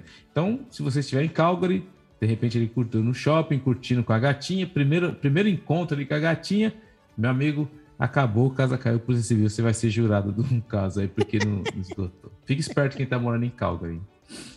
Que beleza, que beleza. Ainda ali em Alberta, uma mulher evita fila gigantesca de passaporte viajando para Edmonton. E aqui eu vou abrir um parêntese antes de começar a falar, que o país está com um problema seríssimo de renovação de passaportes caos, ultimamente. Caos. Tá uma zona. É um bordel verão, a galera querendo viajar, a galera sem passaporte, o governo tá, não tá conseguindo emitir passaporte, tá um, um é, eu até estava lendo uma notícia agora há pouco, o tempo necessário para você treinar um, um funcionário para emitir passaporte são 14 semanas. É. Eu, então não vai ser fácil. Não, vai ser. não adianta colocar a gente. Mas o que rolou aqui foi que a Madame Whitney é, ela tinha três escolhas para fazer para substituir seu passaporte perdido antes de uma viagem internacional que ela estava pretendendo fazer. Um, ela poderia esperar durante a noite em uma fila no escritório de passaporte na Metro Vancouver, pagar a alguém centenas de dólares para esperar na fila para ela, ou resolver o problema ela mesma. Como? Bom, ela escolheu o último. É, ela postou um vídeo no TikTok detalhando como ela pegou um voo é, por um, um voo de 87 dólares para Edmonton, saindo de Abbotsford, uma hora a leste de Vancouver, para evitar a fila e, e as demoras com o pessoal, que ela diz não são tão amigáveis. Indo pro escritório do Sinclair Center, perto de. É, falando do escritório de Sinclair Center, perto do Cole Harbor. No total, ela pagou 315 dólares para ter o seu passaporte substituído. 45 para a taxa de perda do passaporte, 160 para um passaporte de 10 anos e 110 para a opção de passaporte urgente no mesmo dia, mais o custo com voo e diversos custos de viagem. Isso que é querer viajar. Né? É... Ela disse que ela fez um vídeo que ela postou no TikTok, onde ela estava no escritório de Edmonton a 1h30 da tarde e saiu com o passaporte na mão às 3h55 da tarde. Segundo ela, navegação tranquila. E como bônus, ela disse que conseguiu passar algum tempo conversando com outras pessoas que aguardavam seus compromissos. Nossa, que, pa, que, pa, que é programão! Zen. Nossa Senhora. Uh, ela fala que o escritório de Edmonton ainda está ocupado, mas a equipe foi genuinamente prestativa e os guardas foram tão legais, segundo ela. Foi preciso algum planejamento. Ela marcou um horário com o escritório de Edmonton no dia anterior, atualizando constantemente o calendário de compromissos online, que ela diz adicionar horários no mesmo dia ou no dia seguinte para é, todas as manhãs entre 8 da manhã e 10 da manhã. Uh, o bônus dado ao potencial dela ter que pagar até mil dólares para alguém ficar na fila por ela em um escritório do passaporte em Vancouver. Esse é o valor que eles estão cobrando para ficar no seu lugar na fila do passaporte. Um barão. O tamanho que é a fila. Uh, tem serviços de pessoas que oferecem, uh, se oferecem como esperadores na fila de passaporte, tanto no Facebook quanto no Craigslist e em sites pessoais que oferecem uh, Soluções para viajantes frustrados. Quase falei outra coisa. Uh, a Whitney, que é uma blogueira de culinária local, disse ao Vancouver is Awesome que a experiência no escritório de Edmonton foi dia e noite em comparação com Vancouver. E ela ficou chocada por receber seu passaporte tão rapidamente. Ela diz: era impossível conseguir em Vancouver sem acampar às, é, acampar às sete da noite na noite anterior ou pagar 300 de 300 a mil dólares para alguém ficar na fila por ela. Acrescentando que não precisava mostrar comprovante de viagem dentro de 12 a 24 horas, como teria que fazer no escritório da Metro Vancouver. A Service Canadá tem um novo recurso que permite que as pessoas verifiquem os tempos de espera no escritório de passaporte em todo o país. A agência diz que processou quase 1,3 milhões de passaportes entre 1 de abril de 2021 e 31 de março de 2022 acima dos cerca de 360 mil do ano anterior. Cara, a galera tá louco para viajar mesmo. É, tá louco, tá louco. Cara, vou te falar, hein? Site, o Facebook Brasileiros no Cana... Brasileiros em Montreal. Olha o post. Alguém interessado em ficar na fila do Serviço Canadá de madrugada? Das quatro às nove, 120 dólares. É, cara, isso aí é. Cara, o cara postou lá. E aqui, aqui, no, aqui em Montreal, cara, tá, meu, o negócio tá largado, assim. O Gui Favreau, que é onde vai os passaportes, meu, ali tá, tá, parece aquele centro de refugiado. Meu. Você chega de madrugada, fila, tenda, choveu, o pessoal do lado de fora. O pessoal tá muito atacado com o Trudeau. E aí, cara, começou tudo. E foi o negócio tá tão louco que aí, o, lógico, né? A mídia foi lá. E o que, que o. Trudeau faz? Eles proibiram a mídia de ficar lá, cara. Eles colocaram a mídia para fora. Tem um vídeo lá, o pessoal da mídia chega lá e diz: não, não. Eles falaram, ainda deram carteirada, falaram assim: ó, se vocês quiserem dar calçada para fora, não pode falar com ninguém aqui, porque isso aqui é um território federal e para entrar vocês precisam de autorização. Os caras estão colocando, meu, republiqueta de banana, cara. Esse Trudeau, cara, sem condição nenhuma. Mas enfim, republiqueta de banana. A galera tá pegando, ficando horas na fila, tomando chuva e sai sem o passaporte Ainda por cima eles não querem mostrar. Eu não quero que a mídia mostre o que está acontecendo, meu. Enfim. Só, que eu, só o que eu posso dizer nessa altura do campeonato é que a Freeland tem que se esconder. É. Porque se ela ficar associada com isso daí, velho, acabou, acabou pra, ela. Eu vou acampar sábado, mas não é passaporte, não. Vou acampar de verdade mesmo. Porque os caras estão acampando ah. duro lá. Mas segue o barco. Vai pro mato? Você vai pro mato, é? Opa, sexta-feira. Nossa, cuidado com o urso, hein, velho? Cuidado com o urso. Nossa, ninja. Treinei já. Treinei já.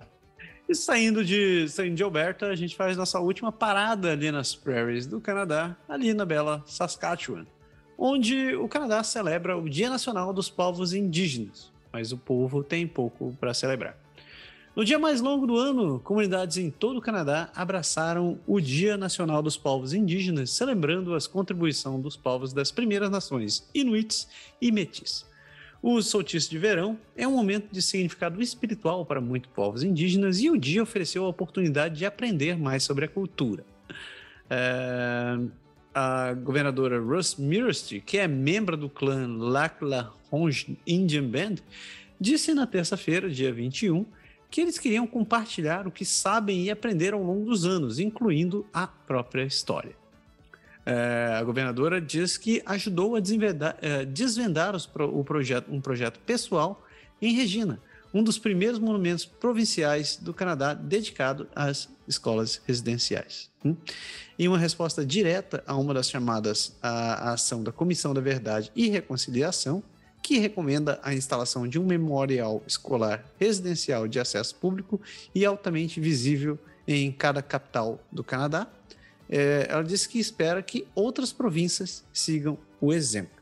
Ela diz que precisamos de um lugar duradouro onde as pessoas possam se lembrar, refletir, orar e pensar sobre as escolas residenciais, sobre o que as escolas residenciais fizeram ao nosso país e especificamente aos povos indígenas. O memorial se baseia em elementos naturais nativos de Saskatchewan. Inclui uma pedra no meio do jardim circular que apresenta um mapa da província detalhando onde ficava cada antiga escola residencial. Embaixo, da, da de um, embaixo dessa pedra existe uma pedra menor para borrar os bancos próximos para as pessoas refletirem ou orarem. Uh, para outros em todo o Canadá, o dia foi para destacar a resiliência dos povos indígenas, pois o país enfrenta um acerto de contas com a sua própria história ligada a descobertas recentes de sepulturas não marcadas ligadas a escolas residenciais.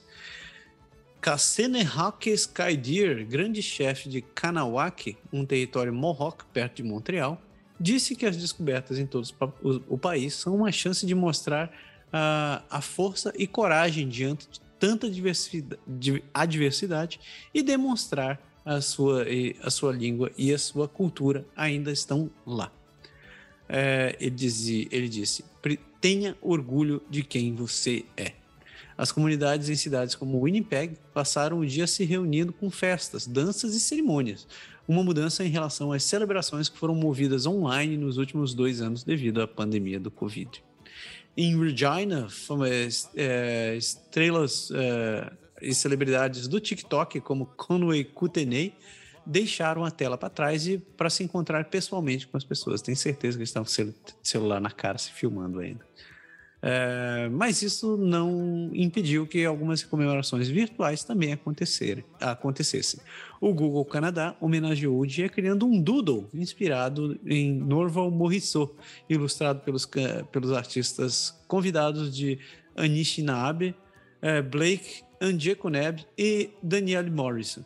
Também conhecido como Cooper Thunderbird, é, Morrisseau foi um artista de Bingui Niashi Anishinaabe First Nation, Nossa. cujo trabalho abriu caminho para a arte indígena se tornar-se mainstream. É, para Ted Kui, caraca, tá difícil. Quiwizance, um sobrevivente da escola residencial de Kissikusi First Nation em Saskatchewan, o dia foi encontrar a felicidade com o que o Criador lhe deu. Ele disse: Nosso Criador nos deu nossa linguagem, nossas flautas, nossos ensinamentos, nossas cerimônias. E eles nos deram nossos idiomas. É um dom espiritual, não nos foi dado pelo homem. Da, de British Columbia às ruas de Quebec, políticos de todo o país aproveitaram o dia para aparecer, para renovar seu compromisso com a reconciliação e ganhar voto, porque eles não são idiomas. Óbvio. Em um evento em Ottawa, o primeiro-ministro sem passaporte, Justin Trudeau, reconheceu a história do Canadá de tentar apagar a identidade indígena, acrescentando que é importante encontrar momentos que celebrem as diversas culturas do país. Segundo ele, nada pode parar os povos indígenas. Uhum. Uh, o chefe o chefe Garrison, Garrison C, CT do Manitoba Kiwatinoui Okinamanak ecoou o mesmo sentimento que conectou aqueles que comemoraram o dia. Ele disse: Estamos orgulhosos de suas línguas e tradições que mantêm nossas culturas vivas. Ah, você tá fluente mesmo aí nas línguas das primeiras nações, velho. Você vê, é. eu tô, tô fazendo curso, curso no, no é TikTok, como é que chama aquele aplicativo lá? Duolingo. Fazendo Duolingo tá, tá de bem, línguas nativas. Tá bem, tá bem aprendendo 30 línguas ao mesmo, ao tempo. tempo. Não, aí a primeira nações aí deu pra ver que você tá, tá deitando. Tô, tô forte, velho. Tá forte bem. nesse negócio. Tô, tô, constante, constantemente bosta, né? Tá, E assim a gente termina esse bloco sobre as prairies do Amarius Carimari. Agora a gente vai lá dar uma conferida no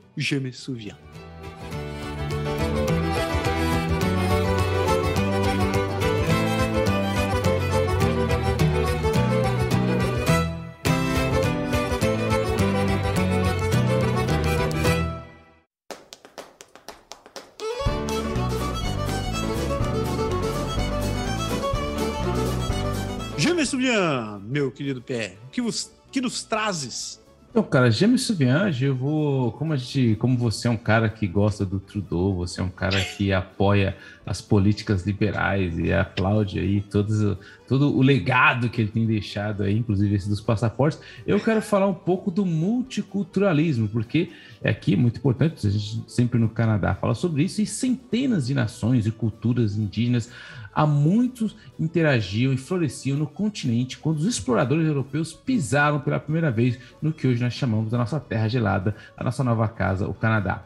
Nos séculos que seguiram, é, colonos e imigrantes de todo o mundo encontraram um lar, uma casa nessa nossa terra aconchegante. E à medida que as barreiras racistas da imigração foram se desmantelando, a população tornou-se cada vez mais diversificada. Hoje, culturas de todos os cantos do mundo compartilham a criação da história e da cultura do nosso Canadá, o tecido da nossa sociedade. Embora a história do multiculturalismo no Canadá remonte muito mais longe do que muitos imaginam, não tem sido um caminho fácil, como, e como a maior parte da história do Canadá, a história do multiculturalismo nesse país é complexa e ainda está em evolução. E para isso, para isso nesse momento especial, eu vou pegar você de cobaia e vou fazer um super quiz para saber se você é capaz de passar nas 10 perguntas sobre o multiculturalismo do Canadá. Nossa, então, vou, vou colocar até a vinheta. Ixi, mano. Vamos lá. Então, assim, Perguntas, 10 perguntas, e vocês aí que estão escutando também podem tentar responder para ver se vocês estão, os que já estão aqui, os que estão chegando, se estão bem, estão próximos do, de conhecer como funciona o multiculturalismo do cara. Tá preparado, Massaro? Sempre, nasci pronto. Então, beleza, vamos lá. Pergunta número 1. Um. Em que ano a raça e o país de origem foram removidos como fatores na política de imigração do Canadá? Em que ano isso aconteceu?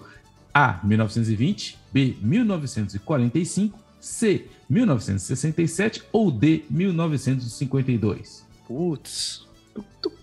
Em que ano a raça e o país de origem foram removidos como fatores na política de imigração do Canadá? Pô, cara, eu acho que não foi tão, tão antigo, mas também eu acho que não foi tão. Eu vou, eu vou chutar 67. Bravo, tá bom, Marcelo. Mandou certo, mandou certo. Boa. Boa. Número 2. Depois do inglês e do francês, as três línguas mais faladas no Canadá são A. Mandarim, cantonês e punjabi. 2. Mal B. Malaio, nepalês e tailandês. 3. O Khmer, o indonésio e o hindi. Ou D. Birmanês, singalês e urdu. Aí é fácil, né? Aí é fácil. É. Aí é fácil. É, acho que é mandarim, cantonês e punjabi. É, tá bem. Sempre começa fácil. Muito bem, mandou bem. Certo de novo, Massaro. Pergunta número 3. Em que ano o Canadá se tornou o primeiro país do mundo a adotar uma política oficial de multiculturalismo? Em que ano isso aconteceu, Massaro? Hum, 1971, 1962, 1945 ou 1995? Putz, multiculturalismo, cara. É, multiculturalismo. A política oficial do multiculturalismo. Cara, cara isso, isso, não tem cara de ser algo muito antigo, porque eu acho, eu acho que a galera não conversava. Peraí, se bem que a outra, né? Removeram o lance da imigração, é, raça e país de origem. Tempo pro Massaro. Cara, na... eu vou na última, 95. Errou! Ah. Ele errou! Foi em 1971, tá vendo? Oh, Foi o ano que a política oficial de multiculturalismo. Pergunta número 4. Em 1967, 10 residentes de Toronto, todos de uma herança indiana comum, fundaram qual festival cultural popular? A Nuit Blanche, A. B. Caribana, C. West Fest ou D. Dia da Cultura de Toronto. Em 1967, 10 residentes de Toronto fundaram qual festival cultural? Tempo pro Massaro.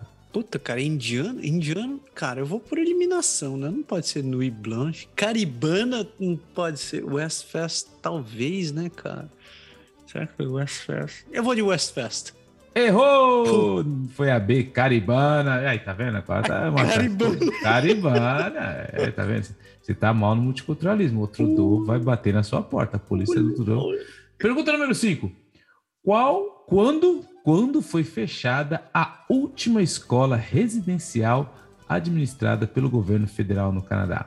A gente falou muito sobre aqui, as escolas residenciais que pegaram as crianças indígenas, e você já conheceu muito sobre isso, já falamos sobre, sobre isso. Então, quando foi fechada a última escola residencial administrada pelo governo federal no Canadá? A. 1945. B. 1971. C. 2002 ou D. 1996. Essa eu sei, essa eu sei. Essa eu Qual sei foi? porque eu, eu, leio isso direto. Foi 1996. Ah, é, Massaro, mandou bem. Isso aí sabe, sabia que você acertou essa aqui. Vamos, pra, vamos lá, número 6. Quantas origens étnicas, étnicas ou ascendências foram relatadas pela população canadense em 2016? Quantas origens étnicas ou ascendências foram relatadas pela população canadense em 2016? A. 140. B. Mais de 250. C. 200 ou D. 100? Porra, cara. Eu nem, nem sabia que podia ter tanta origem assim. Eu, bom, tem um mais por uma razão. Eu vou na, na B, 250, mais de 250. Base. Ah, tá bom. Você sabia que se você e o Trudeau, cara, estão ali, ó, alma, almas gêmeas. Okay. Agora vamos por lá. Pergunta número 7. O que aconteceu quando a cidade de Edmond quis construir um hospital no local, no local da primeira mesquita do Canadá? Pergunta de multiculturalismo. O que aconteceu quando a cidade de Edmond quis construir uma, um hospital no local da primeira mesquita do Canadá? A. Apesar dos protestos das comunidades locais, a mesquita foi demolida. B. A indignação pública interrompeu o projeto e, hospital, e o hospital acabou sendo construído em outro local próximo. Ou C. Membros femininos da mesquita arrecadaram fundos para mover a mesquita e acabou sendo realocada para um local no Parque Histórico da cidade, Fort Edmond Park. Tempo pro Massaro. Cara, essa, cara, eu tava na B até ouvir a C. Putz. Eu vou de C, eu vou de C. Ó, oh, mandou, chutou bem. Foi membros femininos da mesquita arrecadaram fundos para mover a mesquita e acabou sendo relocada para o Fort Edmond Park. Número 8. De acordo com qual lei todas as instituições federais precisam fornecer serviços em inglês ou francês mediante solicitação? De acordo com qual lei, todas as instituições federais precisam fornecer serviços em inglês ou francês mediante a solicitação A. A Lei da Constituição, que é de 1867. B. A Lei das Línguas Oficiais, que é de 1969. C. Projeto de Lei 101, que é de 1977. Ou D. A Lei do Multiculturalismo, de 1988. Cara, isso tem cara de Quebec. Eu vou dizer que é a Lei 101. Errou! A Lei 101 está no Quebec. São, é a número é a B, a Lei das Línguas Oficiais de 1969. Vamos lá. Número 9. Aproximadamente quantas línguas eram faladas na terra que hoje chamamos de Canadá na época dos primeiros contatos entre as primeiras nações e os europeus? Quantas línguas eram faladas nessa época? A. De 100 a 150. B. De entre 30 e 50 C, entre 300 e 450 ou D, entre 240 e 275? Putz, quantas línguas eram faladas? É. Deixa eu ver. Eu sei que tinha povo pra caramba, cara, mas peraí. 300 não pode ser, isso é muito alto. 240, 275. Eu vou chutar entre 100 e 150. Errou! Era 300 e, entre 300 e 400. Tinha muitas comunidades das primeiras nações aqui na época. E para fechar, a última, a pergunta número 10. Em que ano em que ano foi registrada, isso aí, defendendo a nossa Belle Provence, que vai ter agora a nossa festa aqui no dia 24, em que ano foi registrada a celebração do Saint-Jean-Baptiste, conhecida como a Festa Nacional do Quebec. Quando foi registrado isso? Em 1920 a 1636 B, 1807 C ou 1752 letra D. Putz. Tempo. Puta, festa de São João? Nossa. Saint-Jean-Baptiste.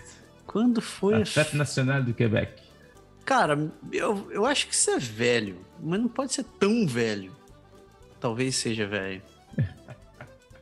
eu vou de 1752. Errou! Foi antes, 1636. Caramba. Então, Massaro. Tá bom, Massaro? Você foi, foi meia boca aí, entendeu? Dá para você chegar. Foi bem, foi bem, foi bem. Espero que vocês tenham acompanhado, tenham tentado as respostas aí também. Mas se vocês foram passaram de mais de sete corretas, vocês já podem dar um abraço no Trudeau e falar que vocês entendem do multiculturalismo canadense. Eu Valeu. Não, eu não acertei mais de sete.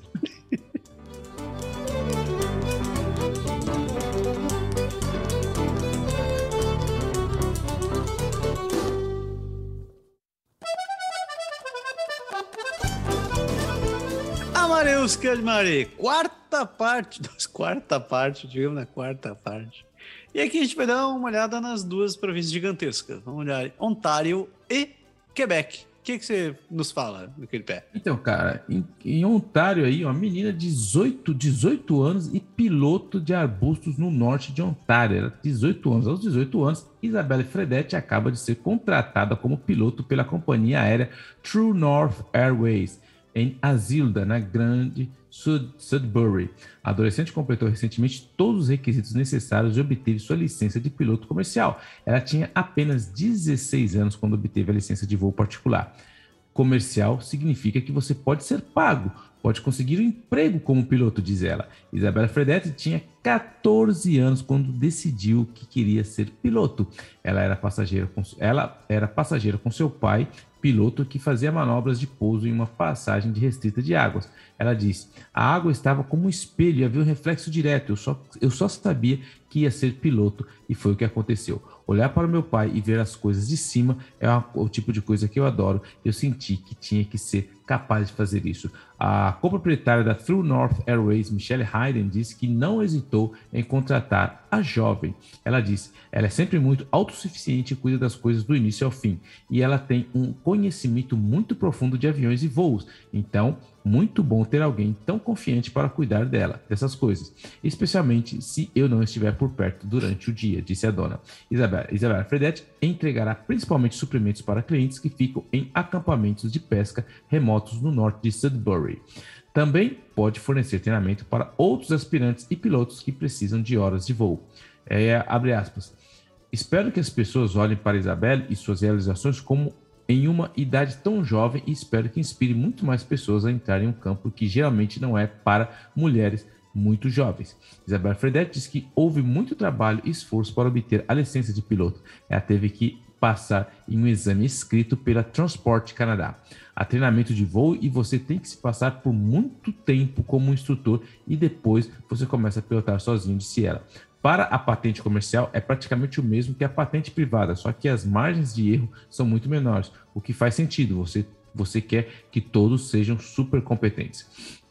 Este é realmente o terceiro verão que Isabela Fedetti trabalha na True North Airways. Ela era responsável pelo embarque antes de ser contratada agora como piloto. É, no primeiro verão, ela ainda não tinha carteira de motorista, então pegou o avião do pai para o trabalho. Então, vai ver, né? Ela não tinha carteira de motorista, então já podia pilotar avião. Eu voei para o trabalho durante todo o verão. E, cara, eu com 18 anos, cara, tava pensando em tirar minha carteira de motorista. Eu com 18 anos, cara, bem, todo mundo sabe que o homem amadurece muito depois que as mulheres. Eu, enfim, a menina já é piloto de avião, velho. Já é piloto de avião. Porque assim, o céu é o limite, né, meu? Próxima astronauta aí do Canadá. Sabe que isso é uma coisa que me encanta? Me encanta né, aqui no Canadá, cara, que como tem, como tem esses casos do, da, da, criançada que já é muito bem decidido desde é, cedo. É, desde cedo. E é, é, é, engraçado que, pô, 18 anos, cara. Piloto. 18. Piloto, parabéns para Isabel. Parabéns para Isabel. É. Mas parabéns. Ainda em Ontário, os usuários da província não devem ver preços melhores se a Freedom Mobile for comprada pela Quebecor. Não espere que a Quebecor traga preços mais baixos na telefonia móvel no Canadá, alertam os críticos de um novo acordo paralelo à fusão Rogers e Shaw.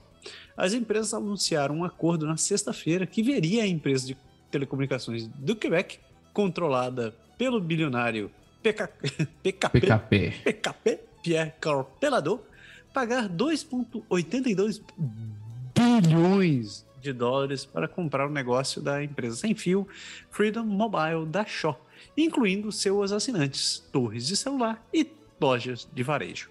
A Rogers e a Shaw esperam que o acordo com a Quebecor convença o Competition Bureau e o governo federal de que sua proposta maior de fusão, é, sua proposta maior de fusão de cabos de 26 bilhões de dólares não matará a concorrência no setor de telefonia celular. A agência foi ao tribunal para contestar toda a transação. A Shaw comprou a Freedom Mobile em 2016 e a empresa opera em British Columbia, além de Alberta e Ontário, e tem cerca de 1, é, 1 milhão 750 mil clientes. Uh, o analista de telecomunicações do National Bank, Adam Shine, estima que a Shaw tenha outros 450 mil assinantes do seu serviço Shaw Mobile, que combina serviços sem fio com internet doméstica e o serviço de televisão NBC e Alberta. Esses clientes não estão incluídos no pacotão com a Quebecor. O Competition Bureau diz que a Freedom desafiou o domínio da Bell, Telos e Rogers nessas três províncias, conquistando participações no mercado, ajudando a reduzir os preços e pressionando, e pressionando as três grandes, três grandes em maiúsculo aqui, a oferecer opções mais amigáveis ao cliente, como pacote de dados mensais ilimitados. A Quebecor tem, tem dinheiro para investir e experiência para enfrentar as três grandes empresas de telecom em sua província natal, capturando cerca de um quinto do mercado sem fio de Quebec desde o lançamento do, do negócio celular Videotron há mais de uma década. Mas não foi tão disruptivo quanto a Freedom Mobile, disse Ben Klass, doutorando da Escola de Jornalismo e Comunicação da Universidade de Carleton, que observou que os preços e as ofertas de pacotes de dados maiores da Freedom tendem a ser mais atraentes para os consumidores do que os pacotes eh, que são oferecidos pela Videotron. Uh... Para os clientes da Freedom em Ontário, eles podem perder se a Videotron substituir a Freedom. É, porque não há dúvida de que a Videotron, como quarto concorrente, é melhor do que um mercado dominado pelas três, é, pelas três grandes. Entretanto, é, não, é, as pessoas, os especialistas não acreditam que a Quebecor será tão agressiva quanto alguém que é verdadeiramente independente. Ou seja, Quebecor tem o rabo preso. uh, isso porque, uh, se a Quebecor ameaçar as três grandes em rede sem fio fora do Quebec, eles podem revidar em seu território, reduzindo seus preços e ofertas lá e roubando seus clientes mais valiosos que pagam pelo serviço de celular, mais TV e internet doméstica. Uh, David Soberman, que é professor de marketing da Rotman School of Management da Universidade de Toronto, disse estar muito cético de que o acordo daria motivação a Quebec uh, a reduzir os preços. Se, se a empresa está procurando, uh, ele, ele continua dizendo: se o que estamos procurando é uma situação em que haja realmente concorrência e uma verdadeira redução de tarifas telefônicas, não acho que isso tenha muito efeito. Uh, o Anthony Cava Lacavera, cuja empresa de investimento Global Live Capital também se ofereceu para comprar a Freedom, disse na segunda-feira que ainda espera que o governo e a Competition Bureau rejeitem o acordo com a, com a Quebecor, dizendo que o Ottawa agora deve decidir se quer perpetuar o oligopólio ou não. A oferta da Quebecor vale 900 milhões a menos do que a própria oferta de 3 milhões e 750 mil bilhões, não, 3, 3 3 bilhões e 755 milhões da Global Life. E Lacavera argumentou que a Rogers está disposta a aceitar menos para evitar enfrentar uma concorrência mais forte na área de telefonia sem fio. O PKP foi o ex-líder do partido do, do, partido do Partido Quebecois antes de voltar a administrar seus negócios controlados pela família. O Lacavera não espera que essas políticas desempenhem um papel na aprovação do acordo pelo governo, mas previu que a Quebecor tentaria vender seus ativos sem fio fora do Quebec para uma das três grandes, com, é, com lucro vários anos antes, se o atual negócio fosse aprovado o representante do Bureau do, do, de Concorrência e do, do Competition Bureau e o ministro da Inovação disseram na segunda-feira que não poderiam comentar as especificidades da proposta da Quebecor, mas que a revisariam no tempo devido. Em um, em um processo judicial na sexta-feira, horas antes das empresas anunciarem o um acordo com a Quebecor, o Competition Bureau deixou claro que permanecia contrário a toda a transação da fusão Rogers-Shaw. A agência disse que o acordo prejudicará milhões de consumidores canadenses em Ontário, Alberta e, Colum e British Columbia por meio de preços mais altos, além de serviços de qualidade inferior e inovação perdida. Embora os canadenses de renda baixa e moderada paguem preços mais altos pelos serviços sem fio, uh, o acordo resultaria em uma transferência de riqueza desses grupos para Shaw e, e Rogers, cujos acionistas incluem membros ultra ricos dos grupos de propriedade familiar dessas empresas. Uh, outros analistas disseram na segunda que o acordo com a Quebecor ajuda a resolver as preocupações da agência sobre a concorrência. Eles acreditam que esse acordo aumenta a perspectiva de fechamento de transação para mais de 95%. O que eu acho é que eu não aguento mais esse monopólio dessas porcarias dessas empresas do, do de telefonia daqui. É, os caras. O PKP, assim, ele tem, ele tem muita grana, é, a Videotron é muito forte. Então, só que tem, que você falou na que você leu, eles têm um, meio que um acordo um escrito aí de quem vai mexer aonde para justamente não complicar o lado do outro. Porque se ele for também para cima, ele é grande aqui no Quebec, mas sendo do Quebec ele não é tão grande assim. Então, ele sabe em, em, em, o tipo de, de bicho que ele tá cutucando, que ele não é pouco também. É, não é sabe? é trouxa. Não, não, ele não. Ai, ai. É isso aí. Saindo de Ontário, chegamos na Belle Provence, onde eu li isso logo depois que a gente gravou o programa semana passada. A ponte Pierre Laporte está com problemas de sustentação. Que delícia, é, né? Que cara? maravilha. Que, que delícia. É, dá uma segurança, né? Só de falar dá, dá, dá, um alívio no coração de quem passar todo uma dia. Uma paz, né? Você sabe, para quem é. você, você que não esteve, nunca esteve na cidade de Quebec, tem duas pontes que ligam que, que ligam a, a parte sul até a cidade de Quebec, que é a, a ponte Pierre-Laporte e a ponte de Quebec. A ponte de Quebec foi construída há uns, sei lá, uns 100, mais de 100 anos. É toda em ferro, assim, toda... É, aquele, aquele, formato bem antigo, assim, de ferro. Novíssimo, novíssimo. Moderna. Maravilhosa. E para sua tranquilidade, ela já caiu duas vezes antes dela ficar ali pela primeira é. vez. É. É, sério isso, é de uma desgraça, cara, que você não tem ideia eu escuto a história dessa história. Inclusive, tem um amigo meu que, que é engenheiro, que você é engenheiro, você ganha aqueles anelzinhos da ordem, né? Ganha é. nada, né? Você tem que comprar aquele tem, anel. Tem que comprar.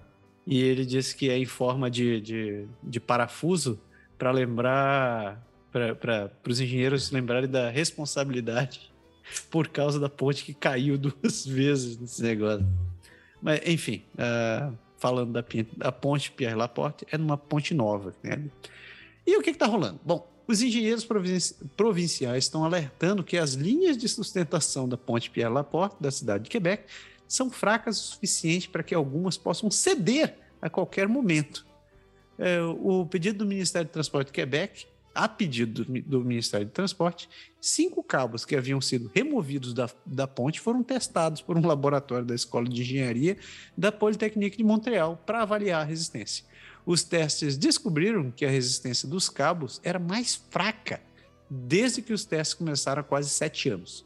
Dois dos cinco cabos, dos cinco cabos foram substituídos com urgência no, no outono passado, com um cabo relatando apenas 43% da sua resistência original, o pior resultado da história da ponte.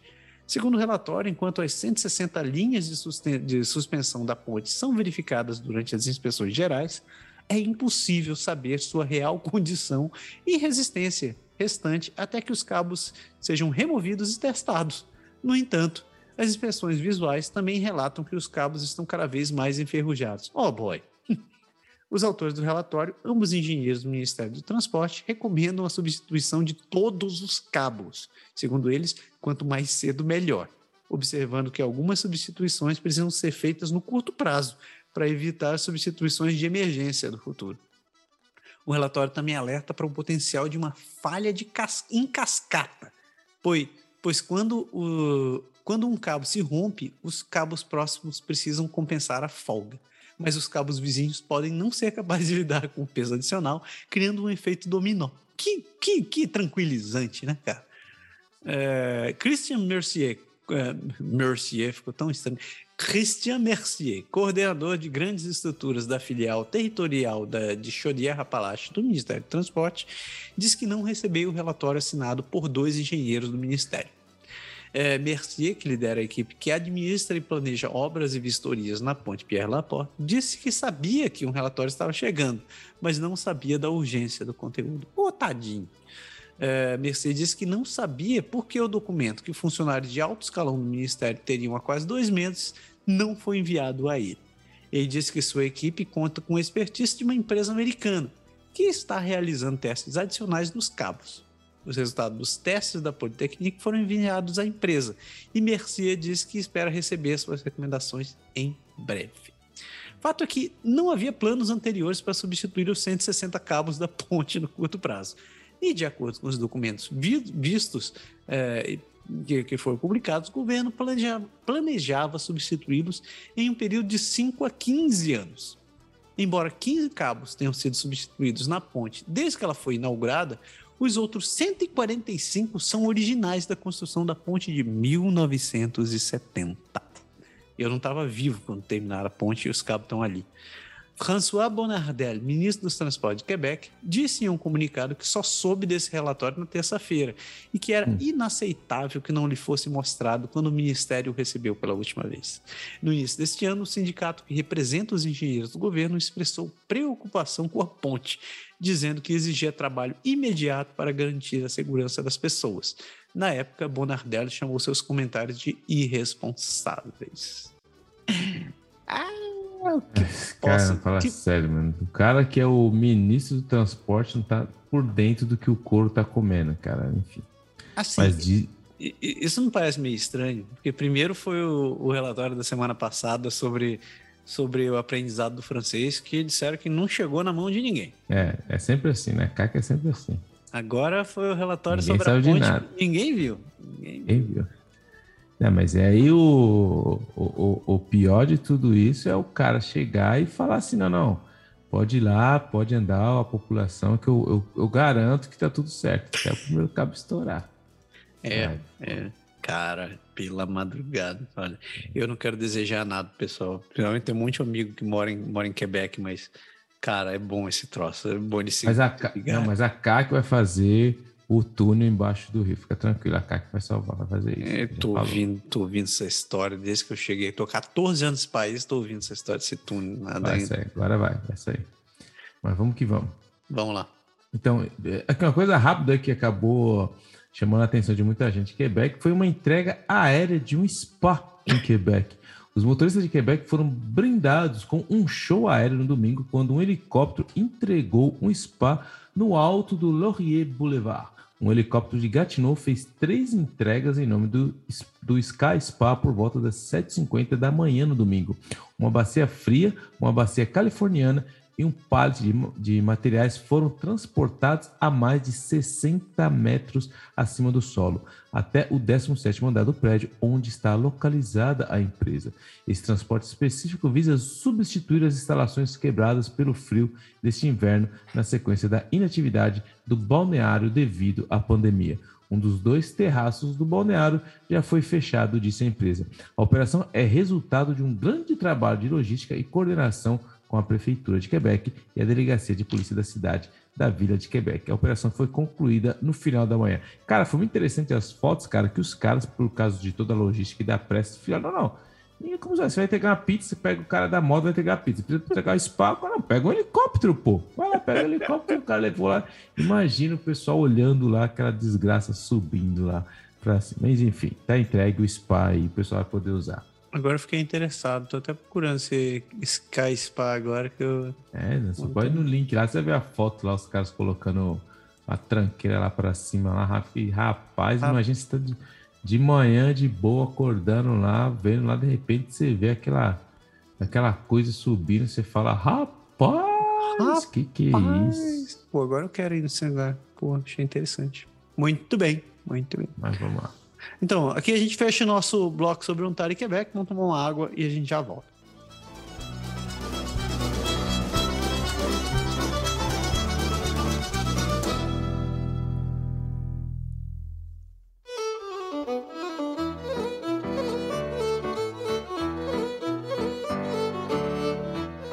Música de Maré, parte final. Parece filme do Jason, né? Alguém ainda é. assiste Jason hoje em dia? Você ainda sabe Jason, que é isso? Mano, nossa. Então, chegamos nas Atlânticas e ali começamos por Newfoundland e Labrador. O que, que tá rolando, meu filho? Então, Newfoundland e Labrador, cara, coisa interessante. Todo mundo que mora no Canadá sabe o que, que é o Cosco. E o Cosco vai chegar lá como startup e a DRL estão recebendo entregas para clientes rurais, é, com os preços do, com o preço do gás e do alimento continuando bater recordes, já falou da inflação aqui, muitos habitantes de Newfoundland que vivem fora do viaduto proverbial não terão mais que caminhar até St. John's para estocar mercadorias a granel no Cosco. O novo serviço está, eh, está na estrada Newfoundland neste verão, o que levará a DRL Coach Lines se unindo à mesma empresa de St. John's chamada Big Feed Club para transportar mercadorias para áreas rurais. Brad Russell, cofundador da Big Feed Club, disse à CBC News que sua empresa lista cerca de 1.500 produtos no Costco, que a enorme loja a granel normalmente teria em seus armazéns. Eles concentram principalmente em alimentos frescos e alimentos básicos para o lar. Ele disse: em tempos em que as taxas dos supermercados estão subindo, acho que será bem-vindo fora do Avalon. Para a grande maioria dos produtos que oferecemos, parece que vamos economizar dinheiro para as pessoas. Uma startup recente, a Big Fit Club, tem se concentrado em entregas de supermercados na área metropolitana de St. John's nos últimos 17 meses. O acordo DRL abre o acesso da empresa a 21 paradas na rota de travessia da DRL e St. John's ao Porto dos Basques. Os clientes precisarão se registrar no site da Big Feed para, com, para garantir um pedido e o registro é gratuito. Russell disse que os produtos são embalados e enviados adequadamente, mantendo os produtos congelados ou resfriados refrigerados, por exemplo, e a taxa de entrega é de cerca de 15% do total do pedido. Ele disse que a espera que a, ele disse que espera que a empresa consiga reduzir essa taxa no futuro, mas a partir de agora os preços e a taxa de entrega são comparáveis aos de supermercados fora da península de Avalon. Vamos todos os dias aconteça o que acontecer. Russell disse que o feedback dos clientes do Big Feed Club nos últimos meses foi excelente com os restaurantes entre os maiores clientes. Iniciar um negócio de entrega de supermercados no meio da pandemia foi um bom momento para nós, disse ele. Quando a DRL, o proprietário Jason Roberts, disse que a CBC que é uma parceira feliz, uma parceria feliz entre as duas empresas, que é óbvia, já que os seus ônibus já estão na estrada 365 dias por ano. Além disso, com a DRL já se interessa pelo envio de pacotes pela linha. Alimentos e outros produtos não são diferentes, disse Roberts. Ele disse: se eles pedirem hoje, será retirado amanhã e estará no dia seguinte. Acho que mais de 400 pessoas se inscreveram no primeiro dia querendo participar do serviço. A parceria também tem um tiro no braço para a receita. A DRL está recebendo cerca de 6% nas entregas.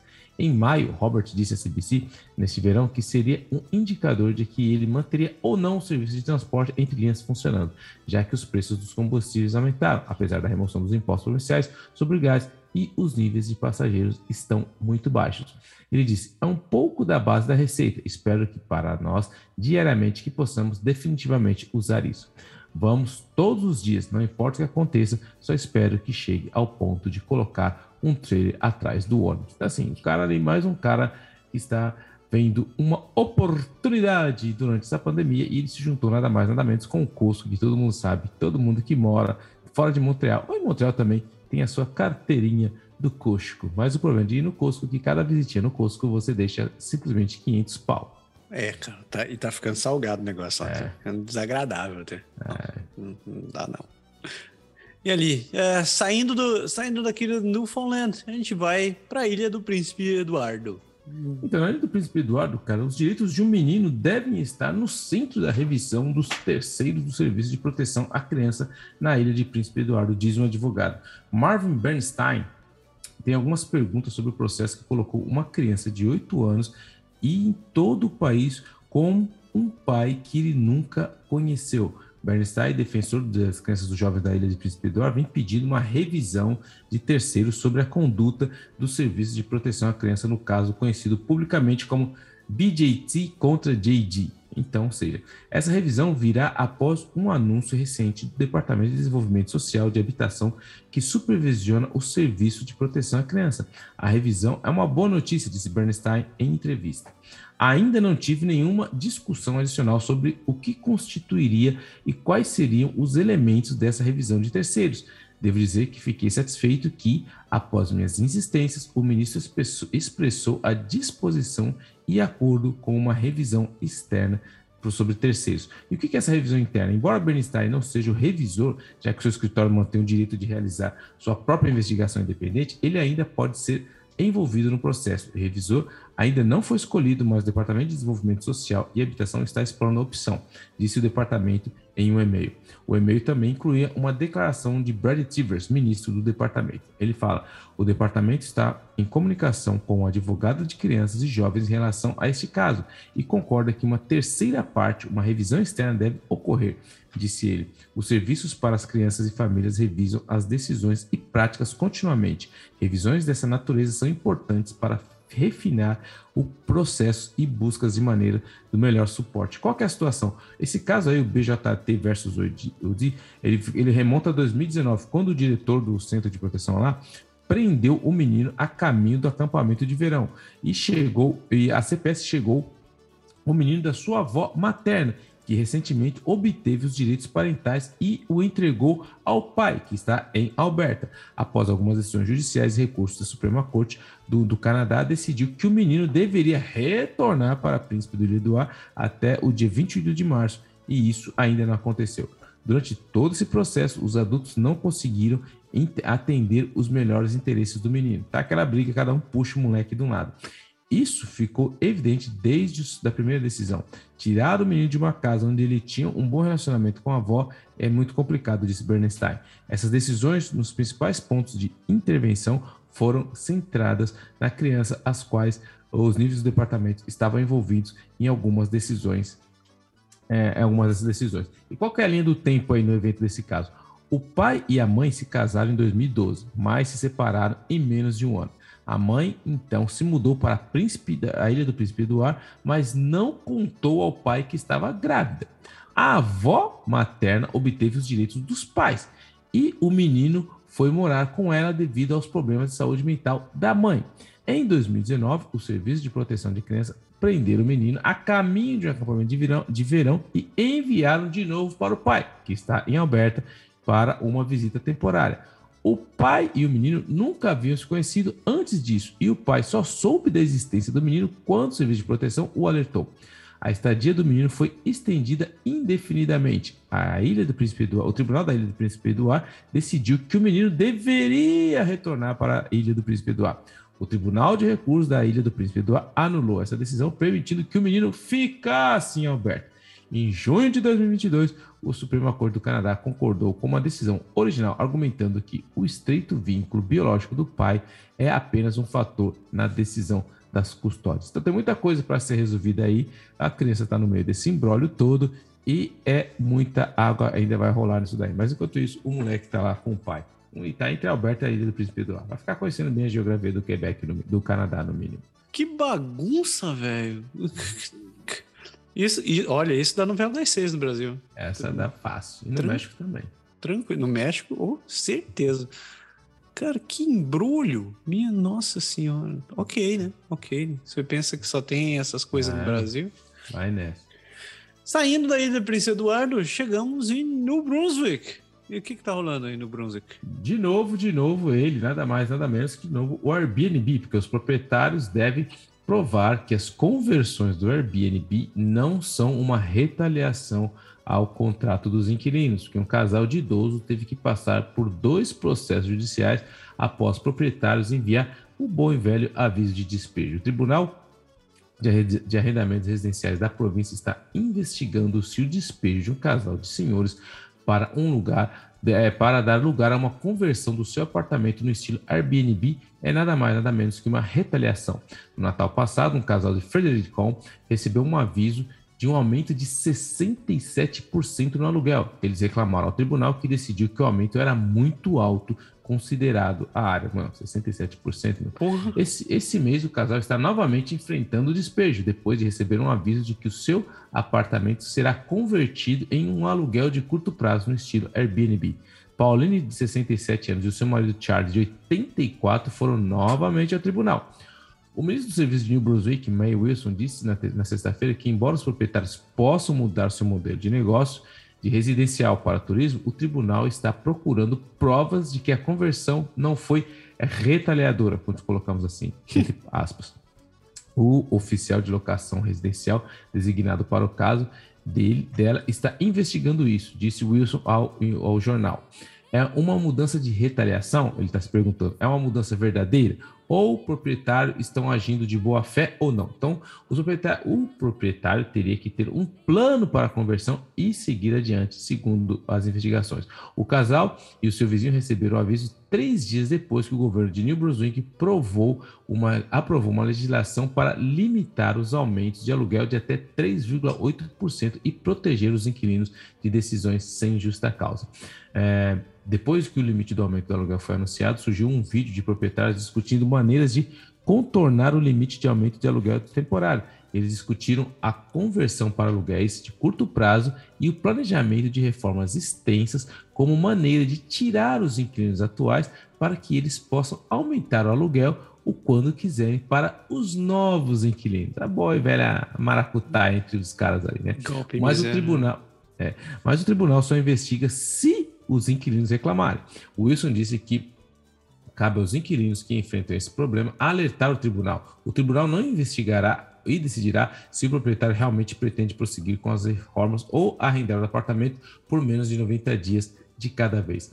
Aí abre aspas, eles são as regras, disse ele. Os inquilinos precisam entrar em contato conosco. Vamos acompanhar Vamos certificar que tudo está sendo feito de maneira correta. Wilson disse que o ônus é do inquilino de reclamar e não do proprietário, porque muitas situações não exigem nenhuma intervenção. Muitas vezes há um acordo entre o inquilino e o proprietário. Sim, você sabe, há um amianto na parede, não pode morar aqui, funciona tudo de que precisamos, dependendo do contrato que vai ser feito entre o inquilino e o proprietário. O Wilson disse que o proprietário, se, se o proprietário não estiver agindo de boa fé, a província cobrará de acordo. Isso pode significar penalidade para o proprietário e compensação financeira para o locatário. E tem a defesa dos locatários. Wilson Schouten, presidente da Associação de Proprietários de Apartamentos de New Brunswick, que representa os proprietários, disse que não poderia falar especificamente sobre o caso do casal de senhores. No entanto, ele disse que apoiaria o proprietário convertendo uma casa em um aluguel de curto prazo se essa for a única maneira de evitar perder seus pagamentos de hipoteca e perder a propriedade. Ele disse que não é aceitável se o motivo for maxi, simplesmente maximizar os lucros. Se eles estão recebendo um aumento extraordinário em seus custos, se for o caso, então eles estão lutando com unhas e dentes, talvez, para manter a propriedade. Se alguém está apenas tentando fazer um aumento exorbitante, eu certamente não apoiarei isso. E Shelton disse que, que o vídeo mostrando os proprietários discutindo como contornar o teto do aluguel foi lançado quando os proprietários enfrentavam um aumento de 20% nos impostos sobre propriedade e inflação em todo o resto. Os proprietários estão lutando, vamos colocar entre aspas assim, disse ele. Os custos foram astronômicos para os proprietários e eles estão apenas tentando lidar com isso. Quando perguntado sobre o desequilíbrio entre o risco de perder propriedades lucrativas versus o risco de os inquilinos perderem sua casa, ele disse que o desequilíbrio recai sobre o governo. É lógico, claro, né? Ele está ele tá ali para defender os caras, mas se der problema, fala com o governo. Ele disse que se o governo vai limitar a receita dos proprietários, então deve limitar as despesas também para equilibrar. Ele não deu exemplos de como o governo poderia limitar as despesas para os proprietários, mas observou que já ajudou os proprietários com um aumento reduzindo o imposto predial. Ele diz: precisamos começar a descobrir como diminuir o custo de fornecer moradia para que possamos tornar os aluguéis mais acessíveis. Mas está perguntando para o lobo que cuida das ovelhas o que, que ele acha, né? Então não tem muita, muito peso. Que troço ridículo. Pela madrugada, cara. Não, não. Essas coisas, essas coisas me deixam, me deixam revoltados. Eu vou te dizer uma coisa. Que. Ah, cara. Sabe que aqui, aqui tinha esses golpes aqui em, ah, em Otal, eu chamo de golpe mesmo.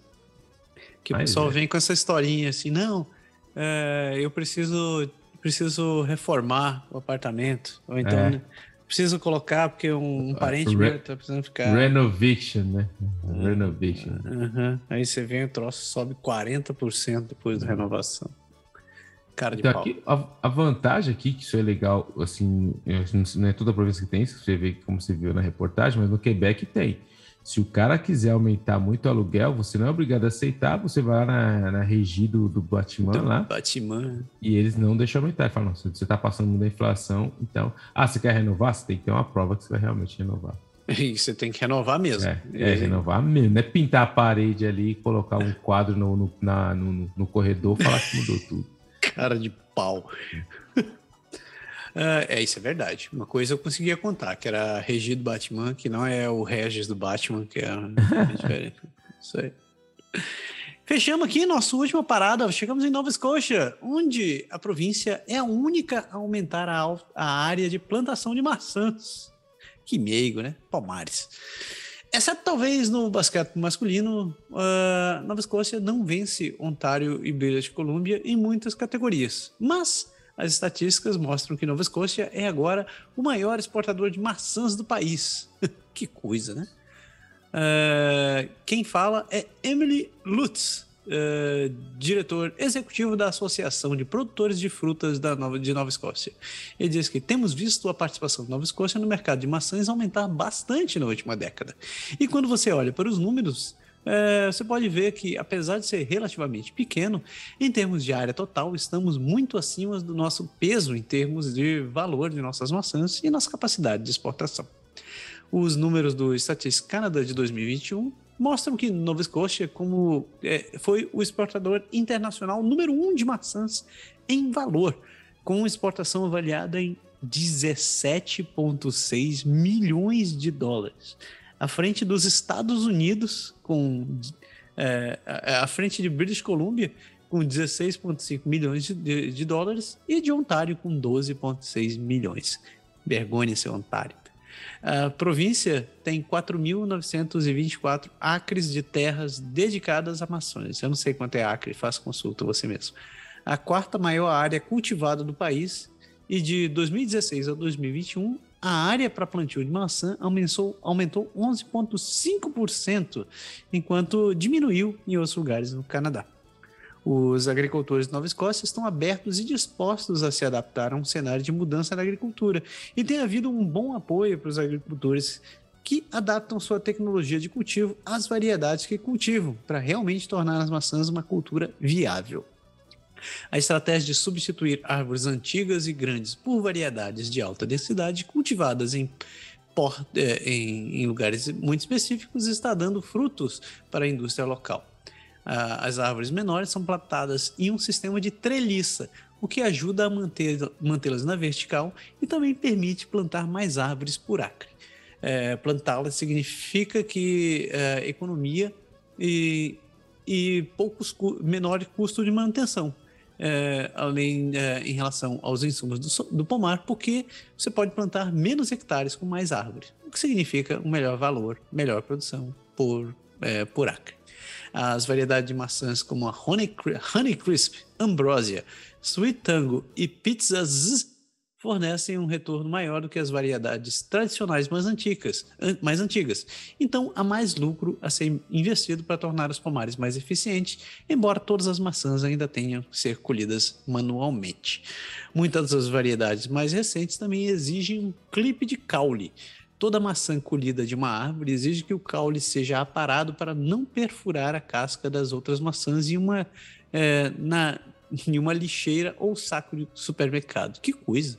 Uh, David Parrish, presidente e CEO do Scotch and Gold Cooperative, que controla 60% das maçãs cultivadas no Canadá Atlântico, diz que está aberto a mudanças e coloca a província no topo. Uh, ele diz que sempre considerou uh, que Nova Escócia entre o número 4 em termos de volume seguindo de Ontário, British Columbia, Quebec e depois Nova Escócia.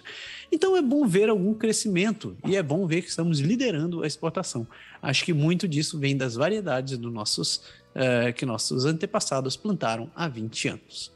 É, Paris diz que 35% das maçãs da cooperativa são exportadas para fora do Canadá, principalmente para os Estados Unidos, mas também para o Caribe e, nos últimos anos, para alguns mercados na Ásia. Você gosta de maçã, Pé? Cara, eu só como maçã verde. Você tá, você tá falando só sério? verde. Sério, só verde. É sério mesmo? Só, só, quando chega aquela época de colher as maçãs aqui, que a gente vai com as crianças lá e pegar as maçãs, aí eu vou espremer de todas e tal, mas eu todo dia, todo dia, eu como uma maçã verde. Todo dia. Mas por que essa preferência pela maçã verde? Cara, eu gosto daquele gosto meio azedo, sei lá, meio. Eu não sei, eu gosto da maçã verde. Todo dia tem que ter maçã verde aqui em casa, senão eu tenho que ter maçã verde. Como já dizia o doutor, a, a, como é? A, a Uma... apple every day keep a doctor away. É... Está funcionando. Mas tem que ser verde. Tem que ser verde. verde. Tem, tem, que, ser verde. verde. Se não for verde, não funciona. Sabe que eu gostava de comer é, tomate verde? Eu gostava de tomate verde. Ah. Eu, é? eu, descobri esse negócio por causa daquele filme lá, aquele tomates verdes fritos. Ixi. Então eu vi aquele negócio e falei, cara, será que esse troço é bom? Aí eu comecei a fazer tomate verde frito, realmente fica bom. Ah, é? Porque o tomate verde é mais durinho, né? E quando você frita, você, você corta ele em fatias assim, você dá aquela fritada com sal e pimenta, fica, fica bom pra cacete. Se for. Ah, é? Se você tiver uma linguiça, velho, frita linguiça junto com tomate, cara, que coisa maravilhosa. Aí, virou gourmet já, tá, tô, tá gourmetzinho, tá tô, gourmet, hein? Tô com fome, velho. Chama-se fome. O cara fica com fome, certo? e assim a gente termina o nosso grande bloco do Amari e Oscar de Mari e segue lá pro Canadá.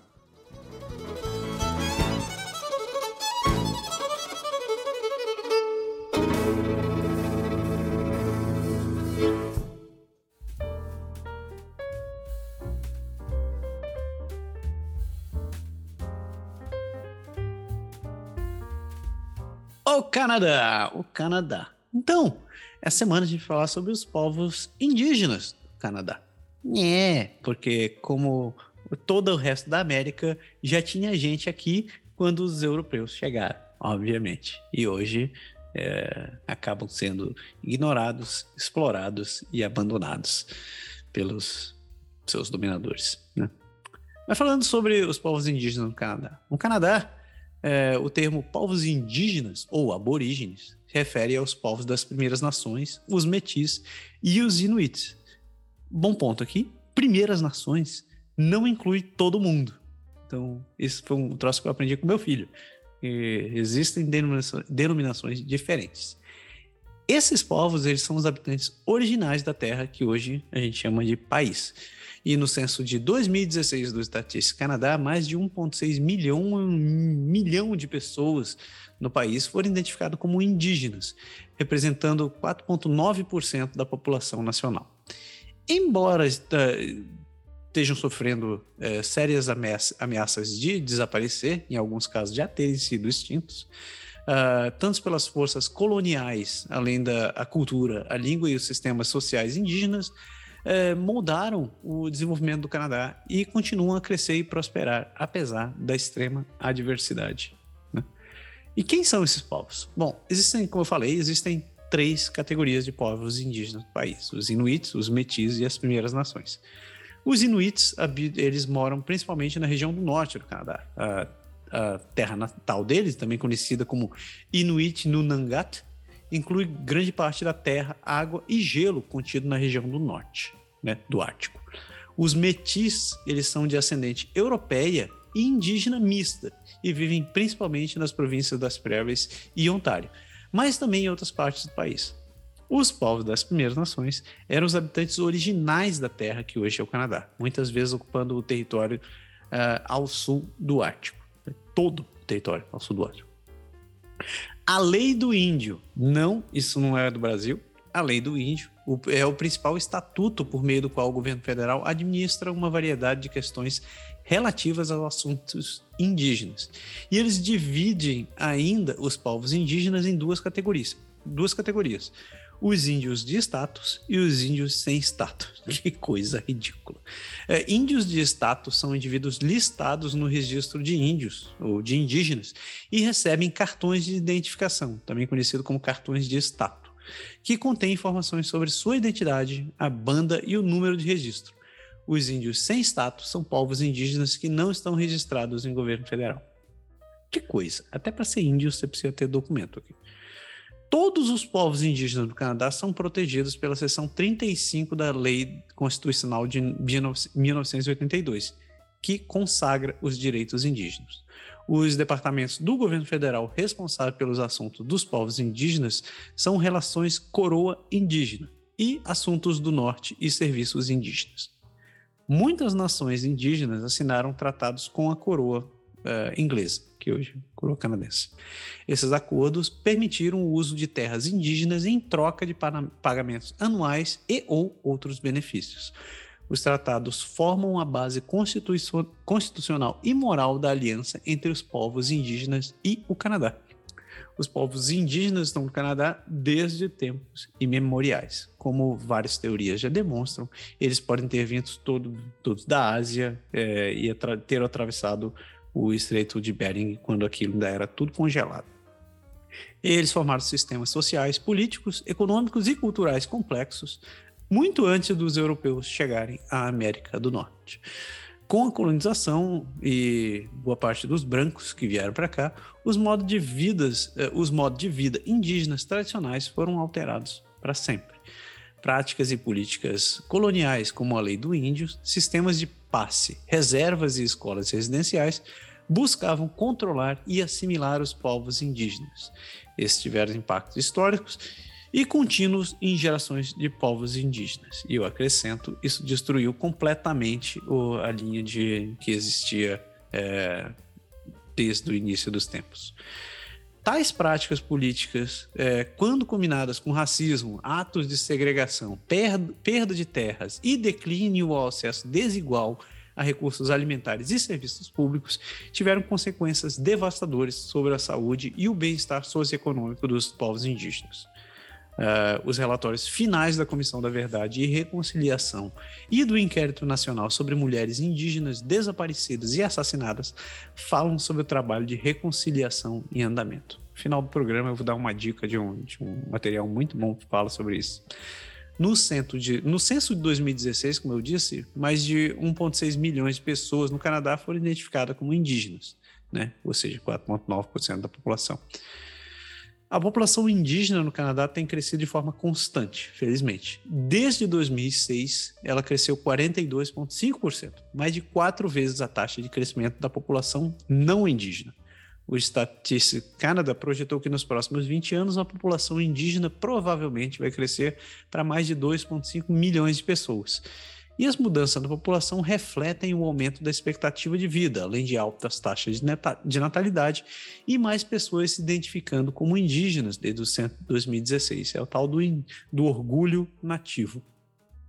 O censo mostrou também um crescimento populacional nas comunidades das Primeiras Nações, dentro e fora da reserva.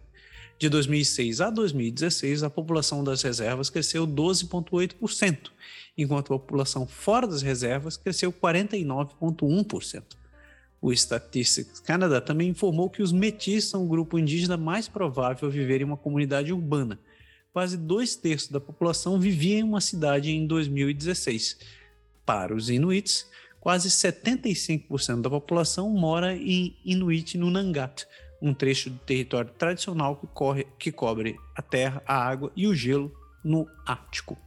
Os povos indígenas, tanto históricos quanto contemporâneos na América do Norte, podem ser divididos em 10 áreas culturais que vão do Ártico até a Califórnia. É, é grande. Mas qual a realidade das nações indígenas hoje em dia? Falei bastante sobre, sobre desigualdades sociais, sobre problemas e tentativas de assimilação na marra. Bom, a questão é que existem oito grandes pontos que precisam ser, que, que é, são, são muito tristes e, infelizmente, representam a realidade das nações indígenas hoje no Canadá. A principal é a baixa saúde. Uh, uma investigação da OMS, da OMS sobre os determinantes da saúde reconhece a colonização europeia como um determinante comum e fundamental na saúde indígena, ou devo dizer, na deterioração da saúde do indígena. É, apesar de haverem avanços no parte de muitas comunidades indígenas para melhorar a educação e sobre questões de saúde, os povos indígenas continuam em maior risco de doenças e mortes precoces é, em comparação aos não indígenas. Doenças crônicas como diabetes, doenças cardíacas têm aumentado é, continuamente. Existem ligações definidas entre renda, fatores sociais e saúde há inclusive uma maior, uma maior taxa de problemas respiratórios de outras doenças e outras doenças infecciosas entre crianças indígenas do que com crianças não indígenas. Uh, relações a isso incluem moradia inadequada e condições de vida superlotadas são, são, são os principais fatores. A gente fala sobre isso em vários programas com, com frequência, que as condições de vida no, nos territórios nos territórios, principalmente nos territórios, é muito inferior quando comparado nas, às províncias e não por não não por mera coincidência. O segundo fator é um, os níveis mais baixos de educação. O colonialismo foi o principal responsável por muitos legados amargos e desmoralizantes, o maior difundido dos quais é a própria educação. E a raiz desse, legal, desse legado, em particular, é aquele experimento nacional definido de assimilação, as malditas escolas residenciais. De acordo com o censo canadense de 2016, 33,6% daqueles que se identificaram como aborígenes não têm ensino médio. Um terço. Ou sequer um certificado de equivalência, em, é, em comparação com 18,3% do restante da população canadense. Um outro fator que, que, que, reflete a realidade indígena é a questão da habitação inadequada e as condições de vidas superlotadas. Uh, em 2011, as condições uh, da comunidade de Atawapiskat First Nation chamaram a atenção da mídia nacional canadense e internacional, bem como a atenção das Nações Unidas, porque a situação habitacional com qual muitas comunidades indígenas viviam era ridícula o, dos povos das primeiras nações que viviam na reserva, 44,2% viviam em uma residência que precisava de grandes reparos, em comparação com 6% da população não indígena que vivia em outras habitações. Quarto fator é a questão da renda, da, da baixa renda. A renda média dos povos indígenas foi de 75% em comparação aos não indígenas, isso em 2015. Uh,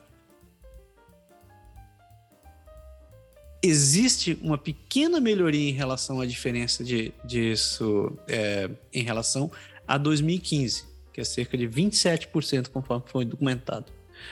O quinto fator são taxas de desemprego maiores. Os povos indígenas historicamente enfrentam taxa de desemprego mais alta do que os não indígenas, e as taxas de emprego dos povos indígenas no Canadá não aumentaram desde é, entre 2006 e 2016.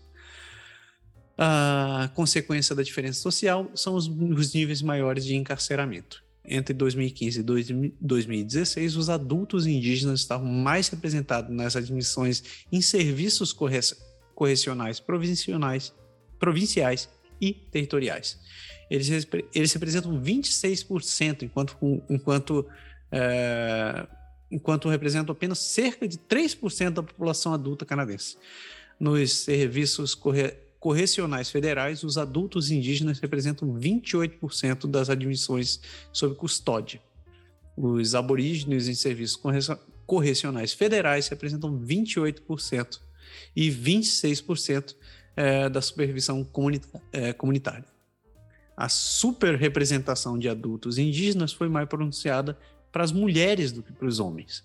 As mulheres indígenas foram responsáveis por 38% das admissões femininas em, em, tanto em nível provincial e territorial, enquanto o nível comparável para homens foi de 26%. Uh, ah, um outro fator que, que, que contribui para a diferença é a maior taxa de mortalidade entre crianças e jovens devido a lesões não intencionais. Crianças em famílias indígenas também apresentam altas taxas de lesões não intencionais e mortes precoces por afogamento e outras causas.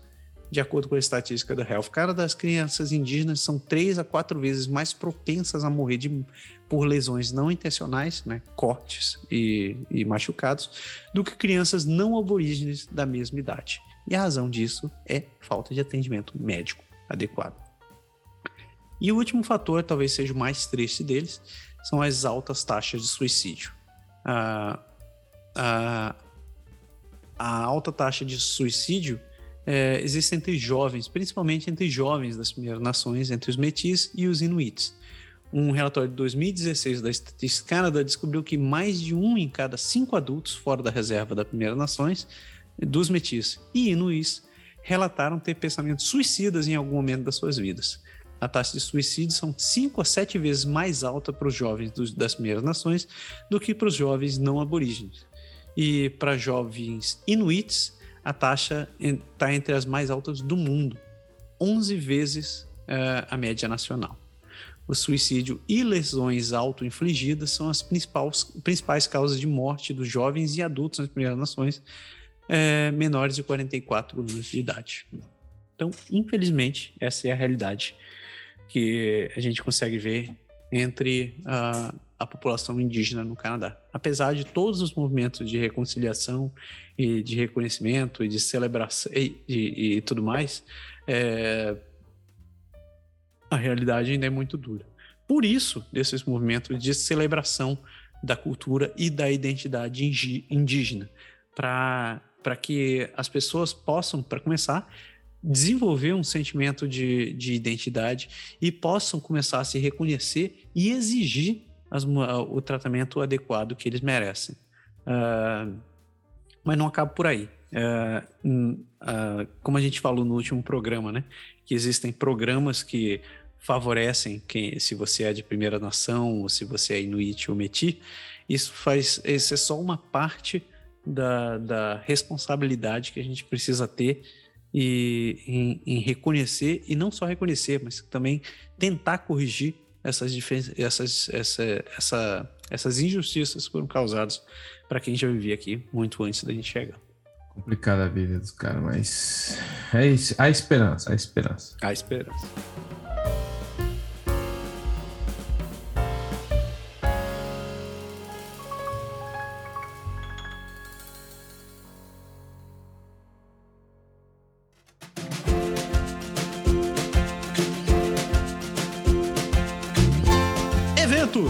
Atividades e dicas culturais. Chegamos naquele final do programinha, seu pé. O que, é que você tem a dizer-nos? Então, cara, é, isso está em relação com, a, um comentário que vai estar tá aí no final aí, de quem ficou até agora no final para ver os comentários. É, eu comentei semana passada sobre a questão de seita, essas coisas, e eu tinha falado do livro.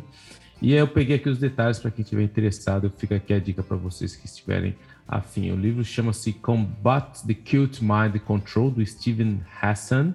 É Combat Cult Mind and Control. E ele explica muito bem no livro, com um gráfico, com exemplos de como que esses, essas seitas acabam criando ali, ó, o, adorando o líder incontestável que está no topo, né? porque ninguém pode contestar o que o cara fala. Ele explica dos, vários tipos de seita, ele aborda as seitas religiosas, ele aborda também as seitas políticas, que a gente tem visto muito ultimamente, ele aborda também as seitas comerciais. É muito interessante esse ponto de vista dele, e de novo ele deixa aquele, aquele, ele o método dele que é o método byte, que se você não sabe se você está ou não dentro de uma seita, simplesmente identificar ele pelo byte. Se ele controla, tenta controlar o seu behavior, information, thoughts e emotions, você provavelmente está dentro de uma seita sem saber, seja ela religiosa, política ou comercial. Então fica aqui a dica, o livro do Steven Hassan, Cult Mind Control. Interessante, interessante. Muito bom. É, eu tinha dado essa dica durante agora durante o, o Canadá. Eu tinha falado sobre isso daí. Então eu recomendo um livro para todo mundo chamado 21 Things You May Not Know About the Indian Act. São 21, 21 coisas que você pode pode ser que você não saiba sobre o ato indígena. É um livro muito interessante, um livro bem fininho. Ele fala sobre é, o reconhecimento das nações indígenas. Tem algumas coisas bem chocantes ali que eu não imaginava que fosse que eu fosse saber. Eu não vou dar spoilers, mas eu recomendo fortemente você, uh, todo mundo lê isso daqui. E se quiser bater um papo para conversar comigo depois uh, e saber uh, e compartilhar a sua opinião comigo, eu estou mais do que aberto. mas, de novo, eu não vou dar spoilers, eu vou dizer que é, tem algumas coisas que são, são assustadoras. é. Imagina. E agora, vamos lá ler os comentários da galera, seu pé. É, o comentário da galera, a melhor parte. Comentário da galera. O primeiro comentário veio da Juliana Van Langendonk. Juliana, Juliana nos escreveu no Instagram dizendo: Olá, parabéns aos dois pelo podcast. Adoro escutar a enorme quantidade de informações sobre cultura, política, história e economia que vocês trazem de forma sensata, respeitosa e divertida. Parabéns ao PE pelo episódio que apresentou sozinho, mandou muito bem. Mas. Mas, mas, mas. Então, vamos fazer uma. Foi bem, deu aquela alisada, mas. mas Senti falta do Massaro. Não é a mesma coisa que Ah, é agora, agora já vai ah, é Já tem a galera que prefere a voz do cara. Agora, meu, tá, então vou falar, viu, meu? Mas enfim. São, são seus olhos, muito obrigado. Ela diz: PR, seus comentários sobre imigração foram de uma precisão cirúrgica. Excelente. Me senti completamente representada. Obrigada pelo trabalho que estão fazendo e sucesso. Valeu, Juliana. Grande abraço. Muito obrigado, Juliana. Mas, mas, mas. Não seja rancoroso. Não seja. Nunca fui, nunca fui. Não, seja... não tenho tempo pra isso. A vida passa muito rápido. passa muito rápido. E o outro comentário vem da Rafaela Garcês. Ela diz: Boa noite, Massaro IP. No último programa, vocês comentaram sobre seitas. Recentemente vi um documentário em formato de série na Netflix sobre uma seita. Recomendo. Se chama Keep Sweet e trata de uma seita fundamentalista mormon liderada por Warren Jeff. Eles pregavam a poligamia e esse, esse líder tinha tipo 74 esposas. É. Eu já tinha lido uma matéria sobre ele na National Geographic anos atrás e por isso o documentário me chamou a atenção. Abraço. É, eu assisti, assisti esse documentário também. Esse cara, é, ele tá preso é um... Enfim, eu vou, eu vou guardar meus comentários para não parecer muito agressivo, vai. Caraca, esse daí tá sentado no colo do capeta, cara. Nossa senhora. Em breve. Meu senhor. Muito obrigado, dona, dona Rafaela. Muito obrigado pelo comentário. E esse não teve mais, né? a gente, eu falo geralmente de, com meus amigos, quando você é um cara, você não quer falar que você é rancoroso, você fala, que o cara tem um coração peludo. A menina fala assim, pô, o Paulo, o Pé tem um coração peludo, não esquece. coração peludo é muito bom. e o último comentário veio do Daniel Barbosa. Ele disse, ah, também veio do Instagram, ele disse, acompanhando vocês aqui. Muito bom. Parabéns, amigos. Conhecendo o Canadá de uma outra perspectiva, mais real, mais atual. O trabalho de vocês diverte, informa e faz pensar. Lascou, virei fã. Em setembro me mudo para Vancouver com a família. Abraço. Pô, muito obrigado, Daniel. Esperamos que você chegar por aqui, a gente possa se encontrar, né? Tá dá, dá, um, dá um salve aí, que seja lá, seja cá, seja, seja muito bem-vindo nessa nossa terra, o nosso lindo Canadá. Nosso lindo Canadá. É isso aí. Gelado, mas bonito. É, tá quente agora, né? Não dá, dá é, pra viver. É, não pode nem pra falar. É verdade, não posso reclamar, é verdade. É isso aí, pessoas. Chegamos no final do programa. A gente quer só lembrar vocês, façam como, façam como a Rafaela, façam como o Daniel, façam como a Juliana. Escrevam pra gente. Você pode mandar a mensagem ali direto pelo Instagram, ou então você pode escrever pra gente. Bom enviar e-mail, contato arroba canadagora.com. Se não quiser mandar, você pode mandar por essas maneiras também. A gente também tá no Twitter e tá no Facebook. Eu tenho até lembrado de ver o Facebook de vez em quando, mas é, escreva pra gente. É muito legal, é gratificante saber o comentário de vocês, assim. Não precisa concordar com tudo, na verdade você pode discordar e discordar vai, faz parte do que a gente faz aqui. Eu vivo discordando Exatamente. discordo de mim. Exatamente, isso aqui é natural. É, faz, faz parte. Então, é isso aí. Isso aí. E se você precisa do seu passaporte, lembre-se, se você quer seu passaporte, primeiro passe na Canadian Tire compra um kit de camping e depois vai pra filha, porque senão, meu amigo, ficar na chuva lá molhando sem, sem, sem preparo vai ser complicado. Muito bom, muito bom. Não tá certo, deu, né, CPE? Deu, já é horas. Já deu horas. Então, pessoas, uma excelente semana para todo mundo e a gente espera que vocês tenham um ótimo final de semana. Deu, né? Valeu! Falou!